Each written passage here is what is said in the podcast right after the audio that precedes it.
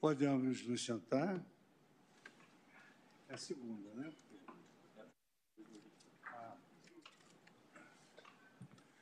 Muito boa tarde, senhoras ministras, ministra Carmen Lúcia, ministra Rosa Weber, senhores ministros, ministro Gilmar Mendes, ministro Ricardo Lewandowski, que está aqui no nosso vídeo, ministra, ministro Dias Toffoli, ministro Luiz Alberto Barroso, ministro Luiz Edson Fachin, ministro Alexandre Moraes, ministro André Mendonça, não estou vendo o ministro Nunes Marques. Acho que não conectou.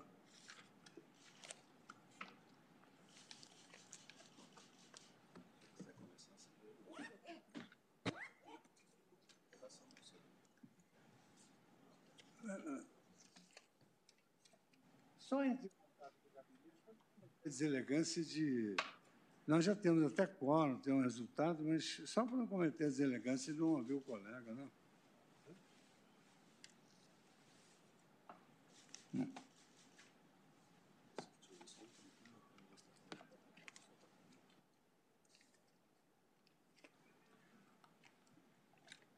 Ministro Gilmar, já conseguiu entrar? Já.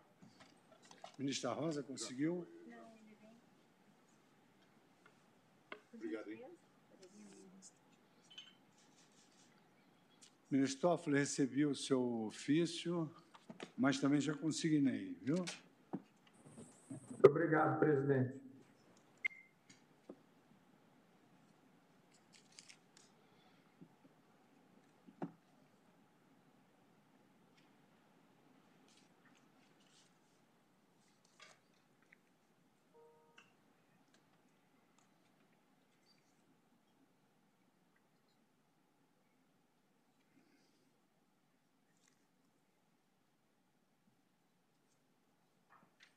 Votei, presidente.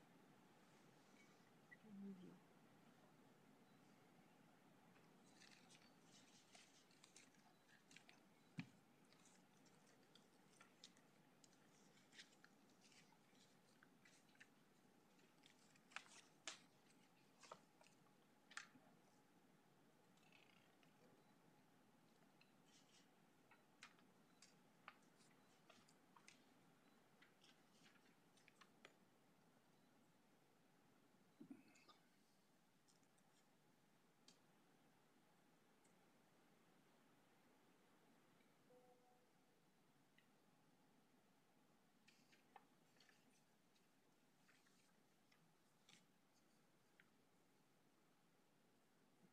Ministro Nunes Marques já está tentando entrar.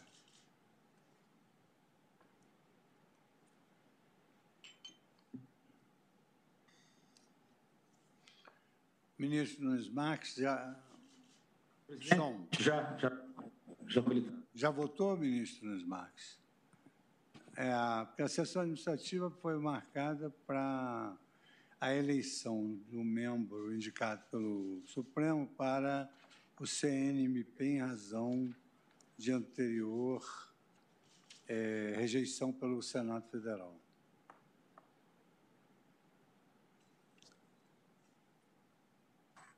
Estou votando nesse minuto, presidente. Pois não.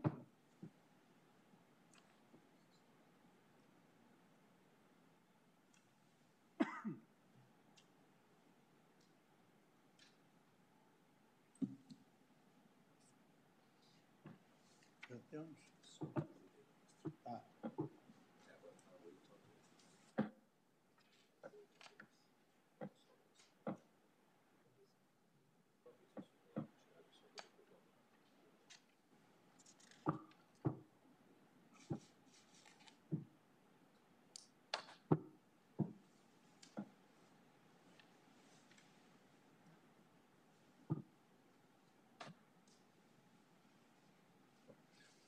Já concluí a votação.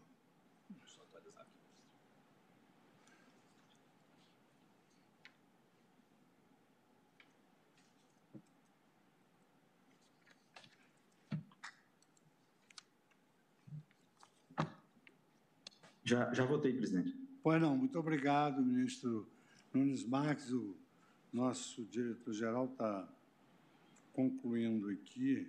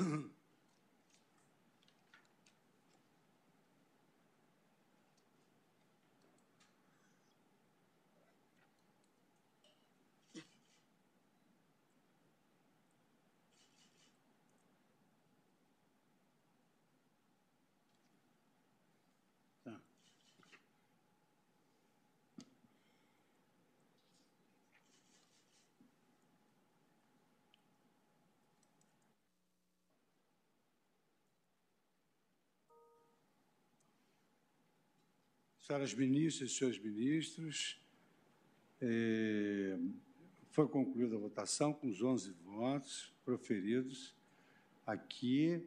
Jaime Martins de Oliveira Neto, do Tribunal de São Paulo, com nove votos, e Rafaela Benete da Cunha Rios, do Tribunal de Justiça do Paraná, com dois votos, de sorte fica indicado para compor o CNMP e se submeter aos trâmites formais o candidato magistrado Jaime Martins de Oliveira Neto, do Tribunal de Justiça de São Paulo, que obteve nove votos. Eu queria só aproveitar a sessão administrativa, antes de concluir, dizer que, é, muito embora seja uma é, pretensão da administração de levar a efeito a desmonocratização do tribunal, a grande realidade é que, na prática, isso já vem se verificando, porque vários dos colegas têm eh, submetido ao plenário eh, virtual, em regime de urgência, essas liminares que trazem impacto maior. É, ministro Edson Fachin inaugurou essa prática, ela foi utilizada naquela sensível questão da reeleição da mesa da Câmara e do Senado, que nós também submetemos ao plenário de urgência, e mais recentemente, tenho a impressão que a última foi do ministro Alexandre Moraes. Então, a, a, máxima ex facto orito ius, ou seja, direito sujo dos fatos, a verdade é que sem fazer nenhuma modificação regimental, nós já estamos nesse caminho correto da desmonocratização do Supremo Tribunal Federal. Né? De sorte que eu agradeço aos colegas que têm tomado essa iniciativa e concedo a palavra aos demais se houver alguma outra matéria que queiram tratar, assuntos de interesse geral, não havendo, eu agradeço a todos, declaro encerrada a sessão administrativa para darmos início e continuidade à sessão jurisdicional, quando Sua Excelência, a ministra Carmen Lúcia, prosseguirá no seu voto devido à suspensão dos trabalhos na última sessão.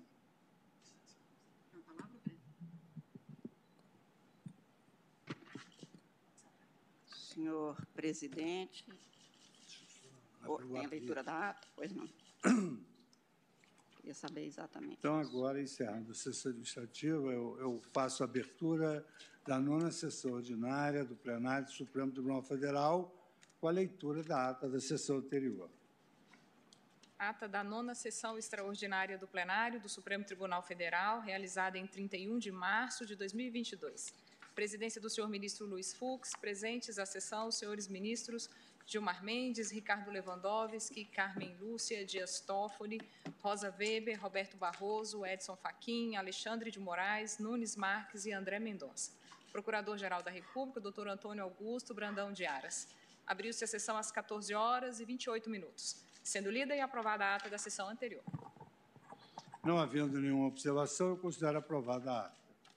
Nós vamos continuar a, ao julgamento da arguição de descumprimento do preceito fundamental 760 e ação direta de constitucionalidade por omissão 54. Foram inúmeras sustentações orais. Sua Excelência, ministra Carmen Lúcia, iniciou uma boa parte do seu voto, mas o julgamento foi suspenso no dia 31 de 3 de 2022. E hoje, então, retomamos os trabalhos e eu concedo a palavra à Sua Excelência, ministra Carmen Lúcia. Senhor presidente do Supremo Tribunal Federal, ministro Luiz Fux, senhores ministros deste Supremo Tribunal Federal, senhor Procurador-Geral da República, doutor Augusto Aras, senhores advogados, especialmente os que participam deste julgamento, os que nos acompanham, senhores servidores, senhores da imprensa e cidadãos que acompanham os julgamentos do Supremo Tribunal Federal, cumprimento todos.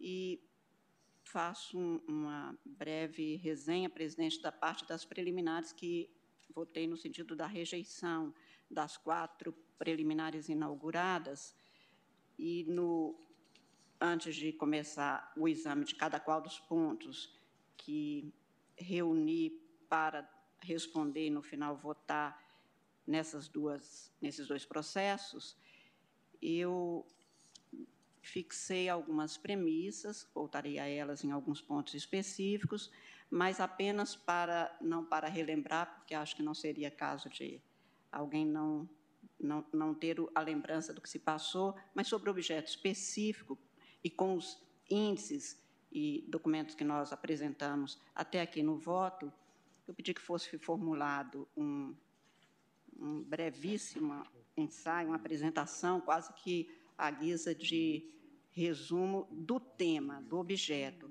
Eu queria pedir ao Serviço de Áudio e Vídeo se pudesse nos apresentar os índices apresentados, são rigorosamente os que nós mostramos. O Brasil é uma potência agropecuária e energética. Nossa agricultura é uma das mais competitivas do mundo produzindo alimentos para bilhões de pessoas. Nossas hidrelétricas fornecem eletricidade limpa para o país e nos colocam na dianteira no combate à mudança do clima. O Brasil tem essas vantagens por uma razão que está escondida e, ao mesmo tempo, à vista de todos. Porque metade de seu território abriga a maior floresta tropical da Terra, a Amazônia. Ela garante as condições naturais para o sucesso brasileiro. A Amazônia é cortada pelo maior rio e drenada pela maior bacia hidrográfica do planeta. Ela detém 20% da água doce disponível no mundo. Mas os rios que correm em sua superfície são apenas parte da história. A floresta cria ela mesma um outro rio no ar. As árvores reciclam a umidade que vem do oceano, produzindo aquilo que os meteorologistas chamam de jatos de baixa altitude, também conhecidos como rios voadores. São grandes massas úmidas com o volume de um Amazonas que viajam para o sul e fazem chover nas lavouras e nos reservatórios das hidrelétricas. Quando os rios voadores faltam, o resto do país se ressente. A seca que agravou os incêndios no Pantanal em 2020 se deveu a uma interrupção nos jatos de umidade da Amazônia. O episódio expõe o papel da floresta como reguladora do clima. Ela evita que os impactos do aquecimento da Terra sejam ainda mais graves, seja absorvendo a nossa poluição, seja armazenando carbono nas árvores e no solo. Somente as terras indígenas estocam em forma de carbono o equivalente a quase um ano de emissões de toda a humanidade. A destruição da floresta colocaria o clima global a perder. Também existe na própria Amazônia um potencial econômico ainda desconhecido, o da biodiversidade. Os cientistas catalogam a fauna e a flora da região desde o século XIX e ainda hoje descobrem uma espécie nova a cada dois dias. Mas acredita-se que as mais de 40 mil espécies já identificadas sejam apenas uma pequena fração do total que existe. Essa diversidade nos deu produtos que hoje formam cadeias globais bilionárias, como o cacau e o açaí, que no estado do Pará rende mais do que a soja. Essa diversidade biológica é produto da evolução, mas também da presença humana. Os ancestrais dos povos indígenas já habitavam a floresta pelo menos 12 mil anos atrás. Eles transformaram a Amazônia num centro de inovação cultural e tecnológica.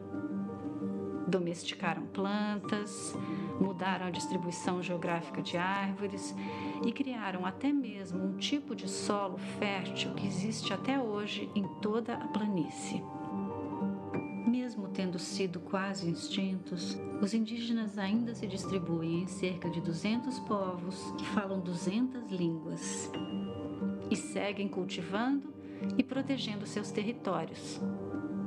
E o benefício não é só deles. Um estudo de 2018 na revista Nature mostrou que as áreas protegidas da Amazônia, como as terras indígenas e os parques e reservas, produzem por ano em serviços ambientais o equivalente a meio trilhão de reais, que é o mesmo valor das exportações do agronegócio do país inteiro. Esse equilíbrio está ameaçado pelo desmatamento da floresta. Desde os anos 1970, o Brasil pratica na Amazônia a maior eliminação de um ecossistema natural de que se tem notícia na história humana. Em 1975, apenas meio por cento da Amazônia havia sido desmatada. Em 1990, chegamos a 5,5%. Hoje já são 20% da área original da floresta destruídos. Em menos de 50 anos, Perdemos quase uma área equivalente aos territórios de Alemanha e França juntos. Outros 20% estão degradados por fogo ou por exploração predatória de madeira. A imensa maioria desse desmatamento é criminoso. Um terço dele resulta diretamente da grilagem, nome dado à apropriação ilegal de terras públicas. Quase 99% tem algum indício de ilegalidade e menos de 5% dos alertas de desmatamento tiveram alguma ação dos órgãos públicos. De 2004 a 2012, o Brasil adotou um plano bem sucedido para reduzir o desmatamento. A devastação caiu 83% nesse período. Depois voltou a subir e saiu de controle a partir de 2019. Não foi só o desmatamento que explodiu na floresta. A elevação do preço do ouro nos últimos anos, somada ao menor controle do Estado, provocou uma corrida ao metal na região. O garimpo ilegal cresceu três vezes na última década na Amazônia em geral e quase cinco vezes nos territórios indígenas. A destruição é contínua. Abre cicatrizes na floresta e contamina as águas, os peixes e as pessoas. 75% da população da cidade de Santarém tem níveis de mercúrio acima do aceitável no sangue. No rio Tapajós, a lama do garimpo se estende por mais de 500 quilômetros rio abaixo. Neste ano, provocou as imagens chocantes da água turva em Alter do Chão, praia paraense considerada uma das mais belas do Brasil. Mas os efeitos da devastação e das atividades ilegais vão muito além. O desmatamento está esquentando e secando a Amazônia. Isso aumenta as queimadas e enfraquece os rios voadores. Pior ainda, transforma a floresta numa bomba de carbono em 2021, um estudo mostrou que partes da Amazônia já emitem mais carbono do que absorvem, numa confirmação sombria de previsões feitas pelos cientistas há 30 anos. A destruição deixa a floresta mais vulnerável aos efeitos da mudança do clima, e essa combinação a está empurrando para um ponto de virada na qual o bioma que hoje protege o Brasil se torna mais um risco ao bem-estar dos brasileiros, à economia nacional e a todo o planeta. Senhor presidente, senhores ministros, eu queria não posso deixar de fazer em público o meu agradecimento aos que produziram esse vídeo a partir dos índices que eu tinha apresentado no voto para Vossas Excelências. Principalmente neste momento, faço agradecimento ao Tasso Azevedo e à Gisela Murô, que, sob a supervisão deles mesmos, enormes brasileiros, e do eh, Fernando Meirelles, supervisionaram para produzir o que se extrai do voto, mas que na visibilidade, me parece, fica mais claro para todos. Portanto, eu estou agradecendo em meu nome pela disponibilidade com que eles fizeram, fizeram esse trabalho. Também a Isabela Teixeira, que checou todos os índices e verificou para que, então, um especialista pudesse me assegurar dos índices que apresentei a Vossas Excelências no voto. E antes de dar continuidade, senhor presidente, eu peço licença ainda, e não pude fazer isso antes, porque queria fazer uma referência ao que foi liberado pelo painel intergovernamental sobre mudanças climáticas, o IPCC, anteontem, dia 4, relatório do Grupo de Trabalho 3 da Organização das Nações Unidas. Eu vou pedir ao Cristiano que distribua este, um resumo deste relatório, mas não quero deixar de fazer referência ao que, na apresentação deste relatório, afirmou de público, numa mensagem agora amplamente divulgada, o secretário-geral da ONU, Antônio Guterres, pela gravidade do que ele põe e que vem no fluxo exatamente das imagens que acabamos de ver, que são dos dados constantes nessas, nesses processos, no voto até aqui já exposto, e afirmou anteontem, portanto, o secretário-geral da ONU, aspas, e eu estou fazendo a tradução livre. O júri chegou a um veredito e é condenatório. Este relatório do painel intergovernamental sobre mudanças climáticas é uma longa enumeração de promessas climáticas não cumpridas. É um arquivo da vergonha, catalogando promessas vazias que nos colocam firmemente no caminho para um mundo inabitável. Estamos em um caminho rápido para o desastre climático principais cidades debaixo d'água, onda de calor sem precedentes, tempestades aterrorizantes, falta de água generalizada, extinção de um milhão de espécies de plantas e animais. Isso não é ficção ou exagero, é o que a ciência nos diz que resultará de nossas atuais políticas energéticas. Estamos a caminho de um aquecimento global de mais do dobro do limite de 1,5 grau acordado em Paris. Alguns líderes governamentais e empresariais estão dizendo uma coisa, mas fazendo outra. Simplificando, eles estão mentindo e os resultados serão catastróficos. Esta é uma emergência climática. Cientistas do clima nos alertam que já estamos perigosamente perto de pontos de inflexão, que eu, chamo, que eu realcei aqui como tipping point, ponto de não retorno que podem levar a impactos climáticos em cascata e irreversíveis. Mas governos e corporações de alta emissão, quanto à alta emissão, não estão apenas fechando os olhos, estão adicionando combustível às chamas. Estão sufocando nosso planeta com base em seus interesses e investimentos históricos em combustíveis fósseis, quando soluções mais baratas e renováveis proporcionam empregos verdes, segurança energética e maior estabilidade de preços. Saímos da COP26 em Glasgow com um otimismo ingênuo, baseado em novas promessas e compromissos. Mas o principal problema, a enorme e crescente lacuna de emissões, foi praticamente ignorado. A ciência é clara.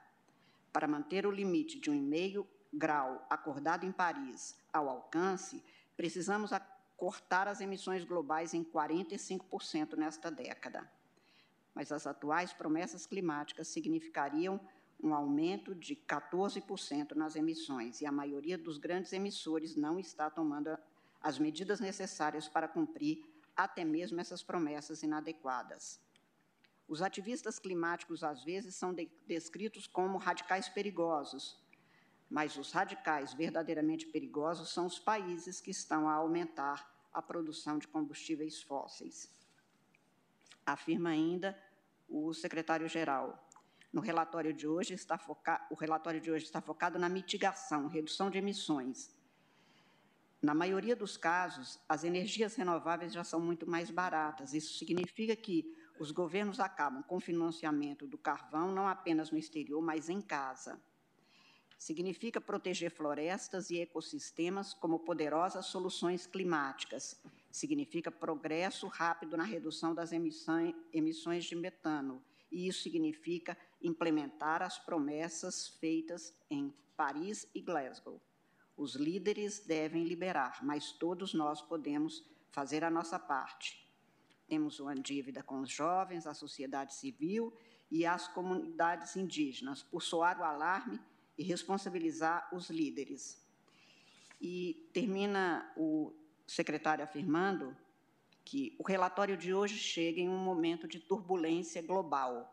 As desigualdades estão em níveis sem precedentes. A recuperação da pandemia de Covid-19 é escandalosamente desigual. A inflação está a aumentar e a guerra na Ucrânia está a fazer que os preços dos alimentos e da energia disparem. O aumento da produção de combustíveis fósseis só piorará as coisas. As escolhas feitas pelos países agora farão ou quebrarão o compromisso de 1,5 grau. As promessas e planos climáticos devem ser transformados em realidade e ação agora.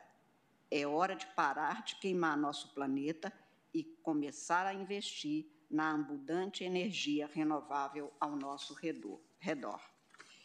Eu estou fazendo, entregando para os senhores, como eu disse, essa avaliação do relatório do painel intergovernamental sobre mudanças climáticas, exatamente pela gravidade do que ali se mostra e que apenas reforça e não farei leitura, até porque meu, meu voto já vai muito alongado, apenas para fazer a demonstração de que o que dizia antes sobre os princípios que me orientaram na compreensão e aplicação das normas constitucionais, lançados, por exemplo, sobre o que é o Estado constitucional ecológico ou socioambiental, nas noções já devidamente consolidadas, a garantia, no caso brasileiro, do meio ambiente ecologicamente equilibrado, com a, os princípios que regem as gerações presentes e gerações futuras, os dispositivos constitucionais, desde o artigo 1, o artigo 3,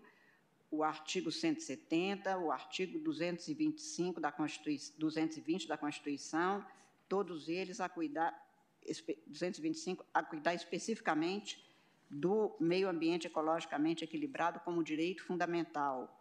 Os princípios que regem, na minha compreensão, esta matéria e que listei como princípio da dignidade ambiental, da ética ambiental, da solidariedade em matéria ambiental, da eficiência ambiental e o princípio da responsabilidade em matéria ambiental.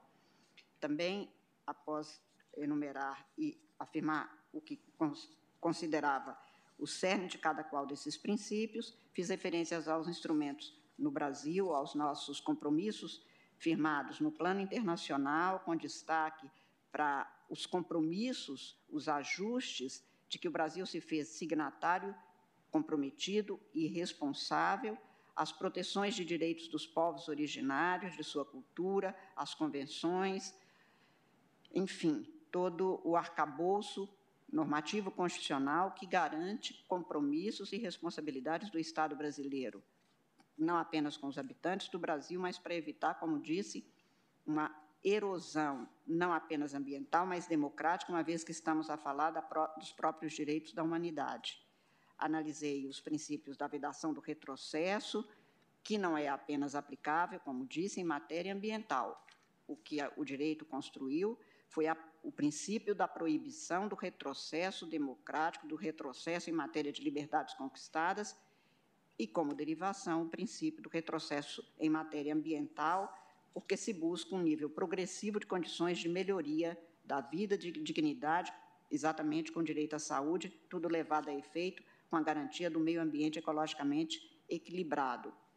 Citei, portanto, a impossibilidade de retrocessos, incluídos aí os retrocessos subliminares, o, processo, o que estamos a, a verificar do que apelidei de cupinização institucional com derivação para a matéria ambiental e a possibilidade de haver o que agora o secretário-geral da ONU afirma, um uma teatralidade sem comprometimento e cumprimento do que é acordado, tanto em matéria constitucional quanto em matéria de acordos internacionais. E neste quadro, exatamente, trouxe os dados sobre o desmatamento da Amazônia, que agora, com este vídeo apresentado, tem quase que um resumo.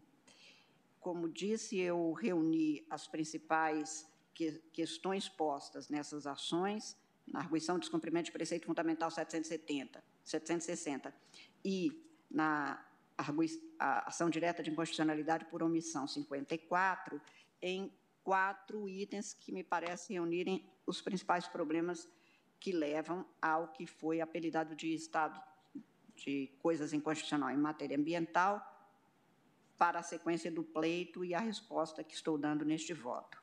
Estes quatro pontos foram, fundamentalmente, a redução da fiscalização e controle ambiental, o abandono do PPCDAN, deste plano de prevenção e controle do desmatamento da Amazônia Legal, a ausência de publicidade dos atos para que houvesse o controle por parte do Estado brasileiro dessas políticas a redução em execução orçamentária que reduz a capacidade de atuação dos órgãos públicos e das entidades públicas e até dos particulares nesta matéria.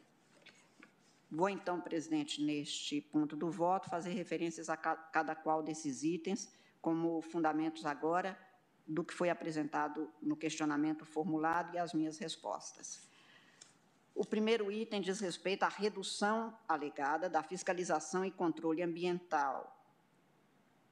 Quanto alegada atuação estatal deficiente, eu fiz referência antes ao princípio da eficiência administrativa ambiental, no sentido de que não se quer apenas a eficiência, mas a excelência no cuidado da coisa pública, especificamente no, no trato da matéria ambiental.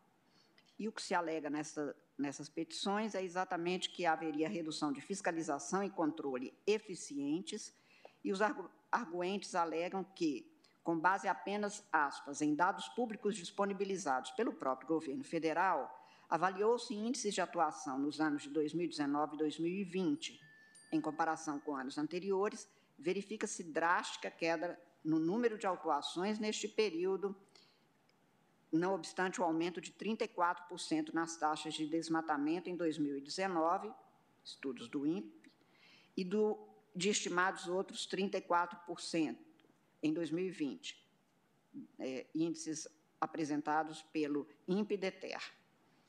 Em 2019, o IBAMA teria atuado com, no Brasil 31% menos do que em 2018. Em 2020, a queda é ainda maior, afirmam os autores das ações, de 43%, considerando os dados públicos disponibilizados até outubro de 2020.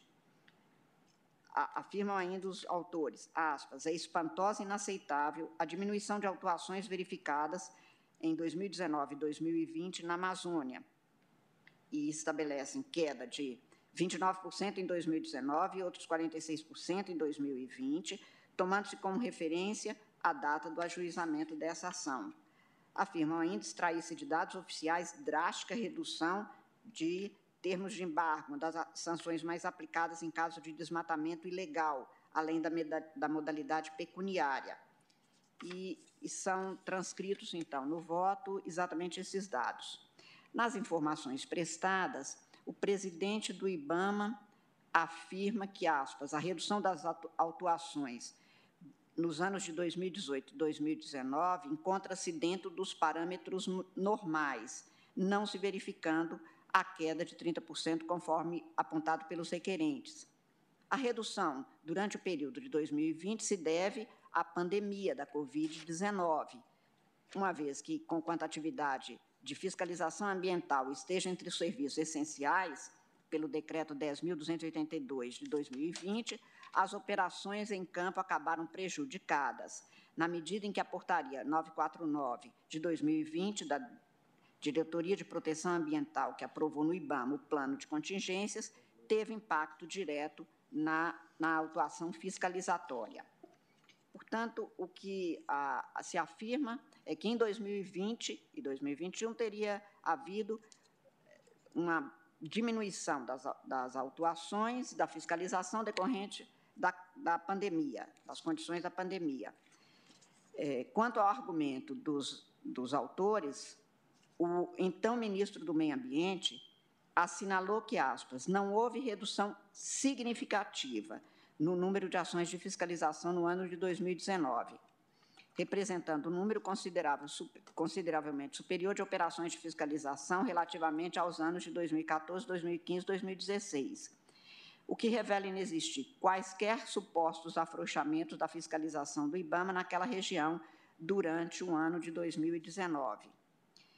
E, e depois explica que a AGU explicou também que a redução das autuações de 2018 e 2020 no Brasil e na Amazônia encontram-se dentro dos parâmetros normais, não se verificando a queda de 30%. Quer dizer, não se tem aqui a negativa, mas a explicação do porquê da diminuição. Num caso foi por causa da pandemia, no outro caso é que estava dentro da normalidade, também se, o, o, então ministro do Meio Ambiente afirmou que, aspas, para garantir a reparação dos danos ambientais causados por infratores, a Advocacia Geral da União, por meio da Força Tarefa em Defesa da Amazônia, ajuizou 27 ações civis públicas, cobrando 893 mil reais, 893 milhões de reais de desmatadores da Amazônia Legal, além de outras 45 ações anteriormente ajuizadas pelas informações prestadas pela Procuradoria-Geral Federal, presidente do Instituto Chico Mendes de Conservação, ICMBio, assinalou que, aspas, o número de sanções de termos de embargos aplicados no Brasil em, em 2018 foi de 566. Em 2019, houve uma queda de 19% em relação ao número de embargos de 2018, totalizando 459 mil, mas com aumento de 60% na área total embargada, 250.567 hectares. Os dados parciais de 2020, atualizados em novembro de 2020, demonstram que 450 sanções de embargos foram aplicadas para uma área de 150.295 hectares. E sobre as operações de fiscalização realizadas pelo IBAMA, o advogado-geral da União asseverou não ter havido redução no ano de 2019 quanto às autuações, estão aí elencados no voto, e que a mesma constatação é extraída da análise de quantitativo de designações de agentes em operação. Não obstante a redução dos quadros de pessoal do IBAMA, o número de designação de agentes para atividade de fiscalização manteve-se estável. E dá os números. Promoção de 2.378 designações em 2019, representando um nivelamento geral em relação à média dos exercícios anteriores. Quantidade de autos de infração lavrados também não condiz com os argumentos. De acordo com registros constantes de banco de dados oficiais, verifica-se o número total de 3.446 autos de infração lavrados em 2019 na Amazônia Legal. É, também em relação aos valores, é, durante o ano de 2019, a totalização que está no voto em cada ano, de 2014, 2015, 2016, 17, 18, 19, e o eminente ministro Bruno também elencou esses dados da tribuna no, na, no dia 30, na quarta-feira. E o que se tem na página 18, no EDOC 116, é que, diante dessas informações, percebe-se claramente que as alegações dos autores não encontram abrigos em dados oficiais provenientes de órgãos do governo federal, os quais reforçam a afirmativa de que a atuação técnica fiscalizatória tem se mantido firme no propósito preservacionista do meio ambiente especial do bioma da Amazônia Legal. Fecho aspas. Analisado tudo, presidente, senhores ministros, diferente do afirmado pelos agentes que apresentaram informação, os dados constantes dos autos evidenciam: um, ter havido aumento das áreas desmatadas, de queimadas ilegais, de, com, de cometimento de crimes ambientais, de crimes contra direitos humanos, especialmente em relação aos indígenas e os moradores da floresta. B. 2. Os resultados e o que demonstrado nos autos comprovam ter havido a alegada diminuição da capacidade fiscalizatória do IBAMA, aliás, foi até afirmado mesmo da tribuna, que já se tem um concurso para prover os cargos que estão vagos e que, portanto, diminuíram a capacidade de atuação desta entidade, o que explica, em parte, também os resultados apresentados comprovadamente nos autos sobre o aumento da, da destruição da floresta amazônica e a diminuição da capacidade fiscalizatória ou da atuação fiscalizatória do Estado. É de se esclarecer o que vem a ser essa ação fiscalizatória para que se tenha exatamente a análise é, correta do quadro. Há um regulamento interno de fiscalização ambiental do IBAMA, aprovado por portaria, portaria número 24 de 2016, que estabelece que a ação fiscalizatória ou ação de fiscalização ambiental consiste no ato de fiscalizar empregando todos os procedimentos, medidas e meios necessários para sua execução, visando apurar as infrações ambientais, ou seja, é, considera-se ação fiscalizatória aquela que se vale dos meios necessários para a eficiente busca da, do cumprimento desta finalidade. O dispêndio de trabalho executado pelos servidores, os recursos físicos e financeiros tem que se voltar à verificação do cumprimento da legislação ambiental. Constatada alguma ilegalidade, lavra-se auto de infração. Isso está no artigo 70 da Lei 9.605 de 98. É então que se tem a instauração do processo administrativo e apuração de infração e responsabilização do infrator. Estou transcrevendo também no, no, no voto o artigo 39 daquele regulamento, segundo o qual a operação de fiscalização ambiental compreende um conjunto de ações fiscalizatórias e técnicas a ser executadas de forma organizada, segundo estratégias pré-estabelecidas, em local e período definidos, para atingir objetivos que, em geral, não estariam ao alcance de ações fiscalizatórias isoladas. Ou seja, não basta uma ou outra ação solta, isolada. É preciso que haja o estabelecimento de uma atuação conjunta voltada a um determinado objetivo, com definição do local, período, para que se tenha a, a, o alcance do objetivo. Executa-se com eficiência a atividade fiscalizatória pela organização de um conjunto para se atingir um objetivo mais amplo. A ação fiscalizatória rotineira relativa à execução de atividades na execução de fiscalização pontual e circunstancial é realizada de maneira repetitiva, desvinculada de estratégias pré-estabelecidas, sem necessidade de grande esforço de meios operacionais, embora ocorra, portanto, mas ela não tem o objetivo de cumprir a finalidade da fiscalização ambiental. Aquelas rotineiras não têm a finalidade de responsabilização administrativa ambiental, é uma forma de organização de trabalho, e essas podem ter ficado no mesmo nível. A sua indicação como parâmetro de desempenho de fiscalização ambiental não é indicador para avaliar o desempenho da organização no cumprimento da finalidade fiscalizatória ambiental, porque para essa não se dispõe de uma unidade de medida padronizada para ser cotejada com esta primeira. Se, num determinado período, foram, forem realizadas 10 operações de fiscalização, com dois agentes em cada uma delas, durante 15 dias, isso equivale a 300 dias servidor de esforço de fiscalização. Se, no mesmo período, forem realizadas seis operações de fiscalização, com cinco agentes cada, durante 15 dias, isso equivale a 450 dias servidor de esforço de fiscalização. Portanto, apesar do segundo exemplo realizar um número menor de operações, o esforço é maior pelo aproveitamento na atividade. Os resultados também são afetados pela forma com que as operações são realizadas, que é a estratégia que se refere à norma do regulamento. O que é fiscalizado, onde, quando, quem, como influenciam os resultados. Estratégias mal elaboradas conduzem a maus resultados, não se chegando à apuração de infrações ou de inexistência delas, e, portanto, mesmo que tenham ocorrido as, as as condutas, tendo ocorrido.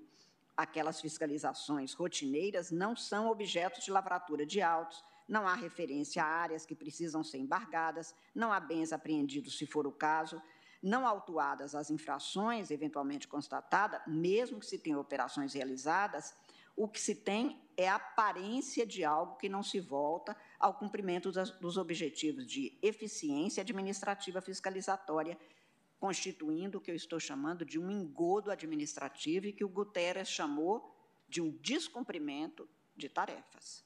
E, mencionei antes, a, o estado teatral em matéria ambiental. Faz-se de conta que faz algo e, como de forma extremamente contundente, disse o secretário-geral da ONU, é mentira. Portanto, é fundamental observar os, os, resultados atingidos nas operações de fiscalização e não apenas a quantidade de operações realizadas, porque elas não refletem o trabalho com vistas ao que se põe e que se pode comprovar documentalmente. Número de autos de infração, de infração, número de termos de apreensão, números de termos de embarque são indicadores que melhor representam o desempenho organizacional na fiscalização das condutas em relação ao meio ambiente. Do que consta dos autos e documentado, o número de autos de infração lavrado pelo IBAMA entre 2019 e 2021 foi a menor nos últimos 10 anos, ao menos.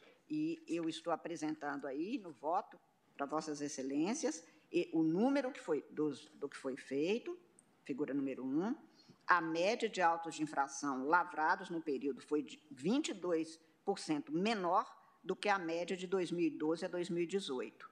No ano de 2020, houve o um menor número de autuações realizadas pelo IBAMA em todo, todo o Brasil, seguido de 2021 2019. Essa queda nas autuações também é percebida nas diversas, nos diversos partes do território nacional. Das 27 unidades federadas, 21 pioraram o desempenho médio dos últimos três anos em relação a 2012 e 2018, tudo documentado. Houve alterações nas normas de regência de fiscalização ambiental, mas, para além disso, o órgão passa por problemas como redução de pessoal, que o ministro Bruno Bianco já até alertou, e da tribuna também, que está em fase de provimento de cargos, lotação nos cargos de gestão por pessoas sem conhecimento na área, decorrentes, parece que, de indicação política.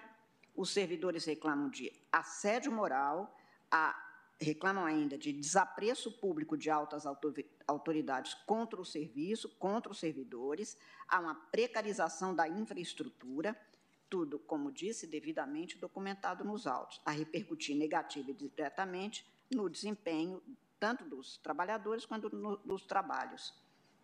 E, neste sentido, senhor presidente, foi mencionado da tribuna e consta do, do voto, constando também dos documentos acostados aos autos, a análise feita pelo Tribunal de Contas da União, que analisou especificamente este tema. O voto é longo, mas o, o, a auditoria realizada pelo Tribunal de Contas sobre a fiscalização para combate ao desmatamento ilegal na região da Amazônia, e o TCU conclui de maneira taxativa, tem sido impactada pela diminuição da capacidade fiscalizatória do IBAMA ante a redução significativa do quadro de servidores. Consta daquele documento conclusivo do, do Tribunal de Contas, aspas, a auditoria detectou que algumas, mens algumas mensagens que têm sido proferidas por autoridades do Poder Executivo Federal pelo presidente da República, mas também pelo ministro do Meio Ambiente, tem prejudicado o exercício de fiscalização do IBAMA e potencialmente incentivado o desmatamento na região. Verificou ainda o Tribunal de Contas que não existe amparo legal para operação, para a utilização de operações da garantia da lei da ordem para o combate a infrações administrativas ambientais e constatou problemas de coordenação no âmbito da Operação Verde Brasil 2, objetos dos achados descritos abaixo. No longo voto proferido naquele, naquele documento do Tribunal de Contas, como disse em conclusão, tem-se que detectou-se uma redução significativa do número de fiscais do IBAMA ao longo dos anos, o que dificulta o cumprimento de suas atribuições. Constatou-se também a ausência de estratégia de comunicação por parte do IBAMA relacionada à fiscalização ambiental, sendo que a comunicação é importante ferramenta para a dissuasão da prática de ilícitos ambientais. observou-se ainda deficiências no processo de escolha e nomeação para cargos estratégicos para a fiscalização do IBAMA, além da fragilidade da garantia do poder de arma de fogo pelos agentes ambientais federais, elemento importante para o exercício de suas atribuições. Essas situações estão destacadas nos achados desta auditoria apresentada abaixo. A quantidade de servidores do IBAMA que desempenham atividade de fiscalização vem reduzindo significativamente nos últimos anos, impondo limitações ao cumprimento de suas atribuições institucionais de exercer o poder de polícia ambiental e exercer ações de fiscalização ambiental. Diante disso, afirma o Tribunal de Contas, aspas, sempre, propõe-se recomendar ao Ministério do Meio Ambiente, ao NAU, que conjuntamente identifiquem e implementem medidas para aumento da capacidade de fiscalização ambiental do IBAMA, tendo em conta a acentuada redução de quadros que aquela autarquia vem sofrendo nos últimos anos, o que pode prejudicar o cumprimento de suas atribuições institucionais e exercer o poder de política ambiental e execução das ações de fiscalização ambiental. Eu fecho as aspas, embora a transcrição seja mais longa, para dizer que o IBAMA reconhece nas informações apresentadas que não é convidado para participar de reuniões relacionadas ao PP-SEDAM nem ao CONAVEG. É expresso, portanto, como documento dos autos. Esta assertiva afasta a alegação que ele mesmo faz, IBAMA, de que teria mantido o número de operações de fiscalização na Amazônia com igual empenho na busca da eficiência, pois o órgão responsável pela atuação sequer é partícipe das reuniões necessárias à definição das metas e das medidas a serem implementadas. As operações foram mantidas, do que se comprova nos autos em números, mas sem eficiência, sem estratégia, sem cumprimento do regulamento do IBAMA, portanto, sem resultados de eficiência na fiscalização, para evitar a permanência de estado de omissão fiscalizatória e afrouxamento administrativo que estimula e reforça a prática de legalidades e crimes.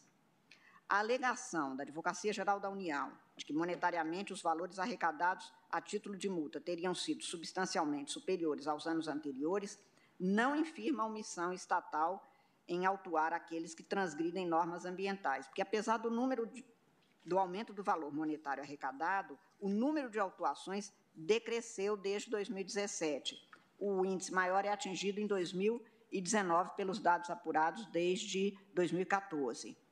E conforme os dados apresentados pela Advocacia Geral da União, os autos lavrados em 2014 correspondem a 4.730 autos, 2015, 5.438, 2016, 5.532. Em 2017, cai para 4.526, em 2018, 4.104, em 2019, 3.446. Portanto, há uma diminuição. Embora o valor arrecadado possa ser tido e é como superior aos anos anteriores, os dados não comprometem a alegação de diminuição dos autos de infração lavrados em momento em que há recorde no desmatamento, nas queimadas ilegais, como demonstrados pelos dados técnicos do Instituto Nacional de Pesquisas Espaciais, o INPE, não havendo instrumentos eficazes de inibição das atuações, das atuações ilegais quer quanto ao desmatamento, quer quanto à grilagem de terras, ao abate ilegal, à comercialização criminosa de madeira, de tráfico de animais, de exploração de recursos minerais em descumprimento da legislação vigente e à afronta aos direitos das terras e das culturas indígenas. É, deve-se constar das informações das autoridades estatais, ou consta dessas informações, o argumento de que em 2020 a redução das autuações teria decorrido da pandemia causada pela Covid-19. Isto, de um lado, equivale ao reconhecimento de que houve a diminuição e, portanto, a alegação contraditória de que não houve a diminuição não se sustenta. O que se alega é que essa diminuição teria sido causada pela Covid-19. Também não se sustenta porque a fiscalização ambiental foi considerada serviço essencial, nos termos do inciso 26 do artigo 30 do Decreto 10.282, de 20 de março de 2020. Além disso, como afirmado e comprovado, a redução de autuações antecede a pandemia sendo comprovada pelo menos desde 2018, mas tendo o aumento significativo e sem óbice desde o início de 2019.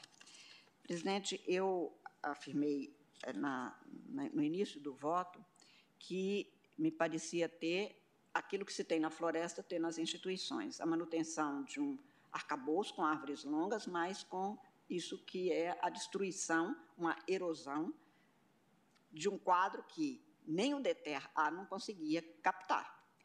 E como havia, como eu expliquei nas sessões anteriores, a impossibilidade de esses sensores conseguirem detectar, e quando eram detectados, como os criminosos são rápidos também para formular novas formas de atuar, grupos menores, acampamentos de rápido desfazimento, eu temo por uma coisa que nós do direito constitucional, especialmente professores de direito do Estado, sabemos, que é chamada da caquistocracia. Você tem a democracia, que é o governo dos melhores, e tem o pior dos mundos, que é a caquistocracia. Kratos. Poder, cax, os piores. Os piores governando, os piores administrando. Quer dizer, não basta ter pessoas, como eu também li naquela passagem de Alberto Torres, é, que já denunciava haver pessoas incapazes e que nestes autos expressamente é anotado. Não se quer que o mundo, depois de ter andado tanto, tenha a visualização de erosões democráticas com derivações para as erosões e a destruição também em, terra, em terras, em florestas, porque isso atinge não um desastre ambiental, mas um desastre humanitário, um desastre da própria humanidade. E, portanto, o que, quando eu falava do princípio da eficiência, na sessão passada, a gente quer que os melhores estejam nos cargos ou os habilitados estejam nos cargos públicos, como é da excelência exigida constitucionalmente pelo princípio da eficiência. E não se quer e não se admitiria uma caquistocracia matéria, em nenhuma matéria no espaço público, menos ainda em matéria ambiental, porque isto é sensível. O segundo dado, que também é relevado pelos autores destas do, deste, destes dois processos, na arguição de descumprimento e na ação direta, é o abandono do plano de, de ação para prevenção e controle do desmatamento na Amazônia Legal, PPCDAN, que é a sigla, que teria sido desmontado. Eles falam em abandono, estou falando de um verdadeiro desmonte. Os arguentes alegam o abandono pelo governo federal do PPCDAN, tornando inoperante a execução das políticas públicas de combate ao desmatamento, alegam que teria havido uma extinção, embora é, não dita, não expressa, não formal, do PPCDAN, mas alegam os autores, aspas, o país viu seus índices ultrapassarem 10 mil quilômetros quadrados, um aumento de 34%, o que foi mostrado agora no vídeo exatamente demonstrando-se não apenas a, o desmonte, mas demonstrando-se a consequência fática é, segundo os autores, aspas, ao contrário do PPCdão, um novo suposto plano, que foi alegado que teria sido adotado no lugar deste anterior, de, afirmam os autores, não possui diretrizes estratégicas, não possui metas, ações definidas para cada meta, linhas de ação, cronograma, distribuição de competências, articulação com outros autores além do governo federal, em especial os governos, com os governos estaduais, fontes de recursos, resultados esperados, fontes de recursos ou indicadores para monitoramento dos resultados. Fecho aspas e afirmo que a Advocacia Geral da União assinalou que, aspas, de acordo com as informações prestadas pelo Ministério do Meio Ambiente, a pasta trabalhou durante 2019 para, na transição do PPC-DAN, de tal plano de ação, para um novo Plano Nacional para Controle de Desmatamento Ilegal e Recuperação da Vegetação Nativa, tendo em vista que a quarta fase do PPC-DAN demonstrou um esgotamento de seus resultados, evidenciando a necessidade de que fossem desenvolvidas novas soluções mais efetivas na prevenção e no combate ao desmatamento ilegal. O novo planejamento incorporou, além do PPC-DAN, o PPC-RADO e o Planaveg, mantendo a continuidade das atividades que estavam em andamento em cada um dos planos observados. Estou transcrevendo tudo isso, analisei todas as afirmativas apresentadas, transcrevi quase que a integralidade e volto a, afirmar que o plano de prevenção e Controle do Desmatamento da Amazônia, PPCDAM, criado em 2004, como já foi mencionado aqui, tem o objetivo de reduzir de forma contínua o desmatamento da Amazônia e criar condições para o desenvolvimento sustentável na região, a partir da articulação e coordenação de diversos órgãos ambientais.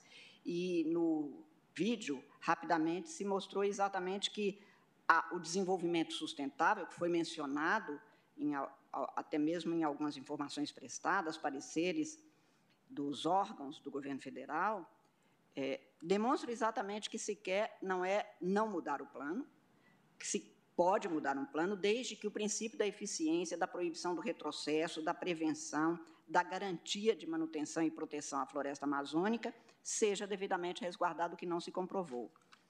É, o PPCDAN tem três, chamados três eixos, o ordenamento fundiário e territorial, monitoramento e controle ambiental, fomento às atividades produtivas sustentadas, as primeiras três fases, de 2003 a 2008, depois de 2009 a 2011, 2012 a 2015. O plano contribuiu, então, para a redução drástica nas taxas de desmatamento da Amazônia, que foi medida pelo projeto PRODES, constatando-se uma progressiva redução do desmatamento da Amazônia legal, que passou de 27.772 quilômetros quadrados em 2004 para 4.571 em 2012. Eu apresento aí um gráfico comprovando isso.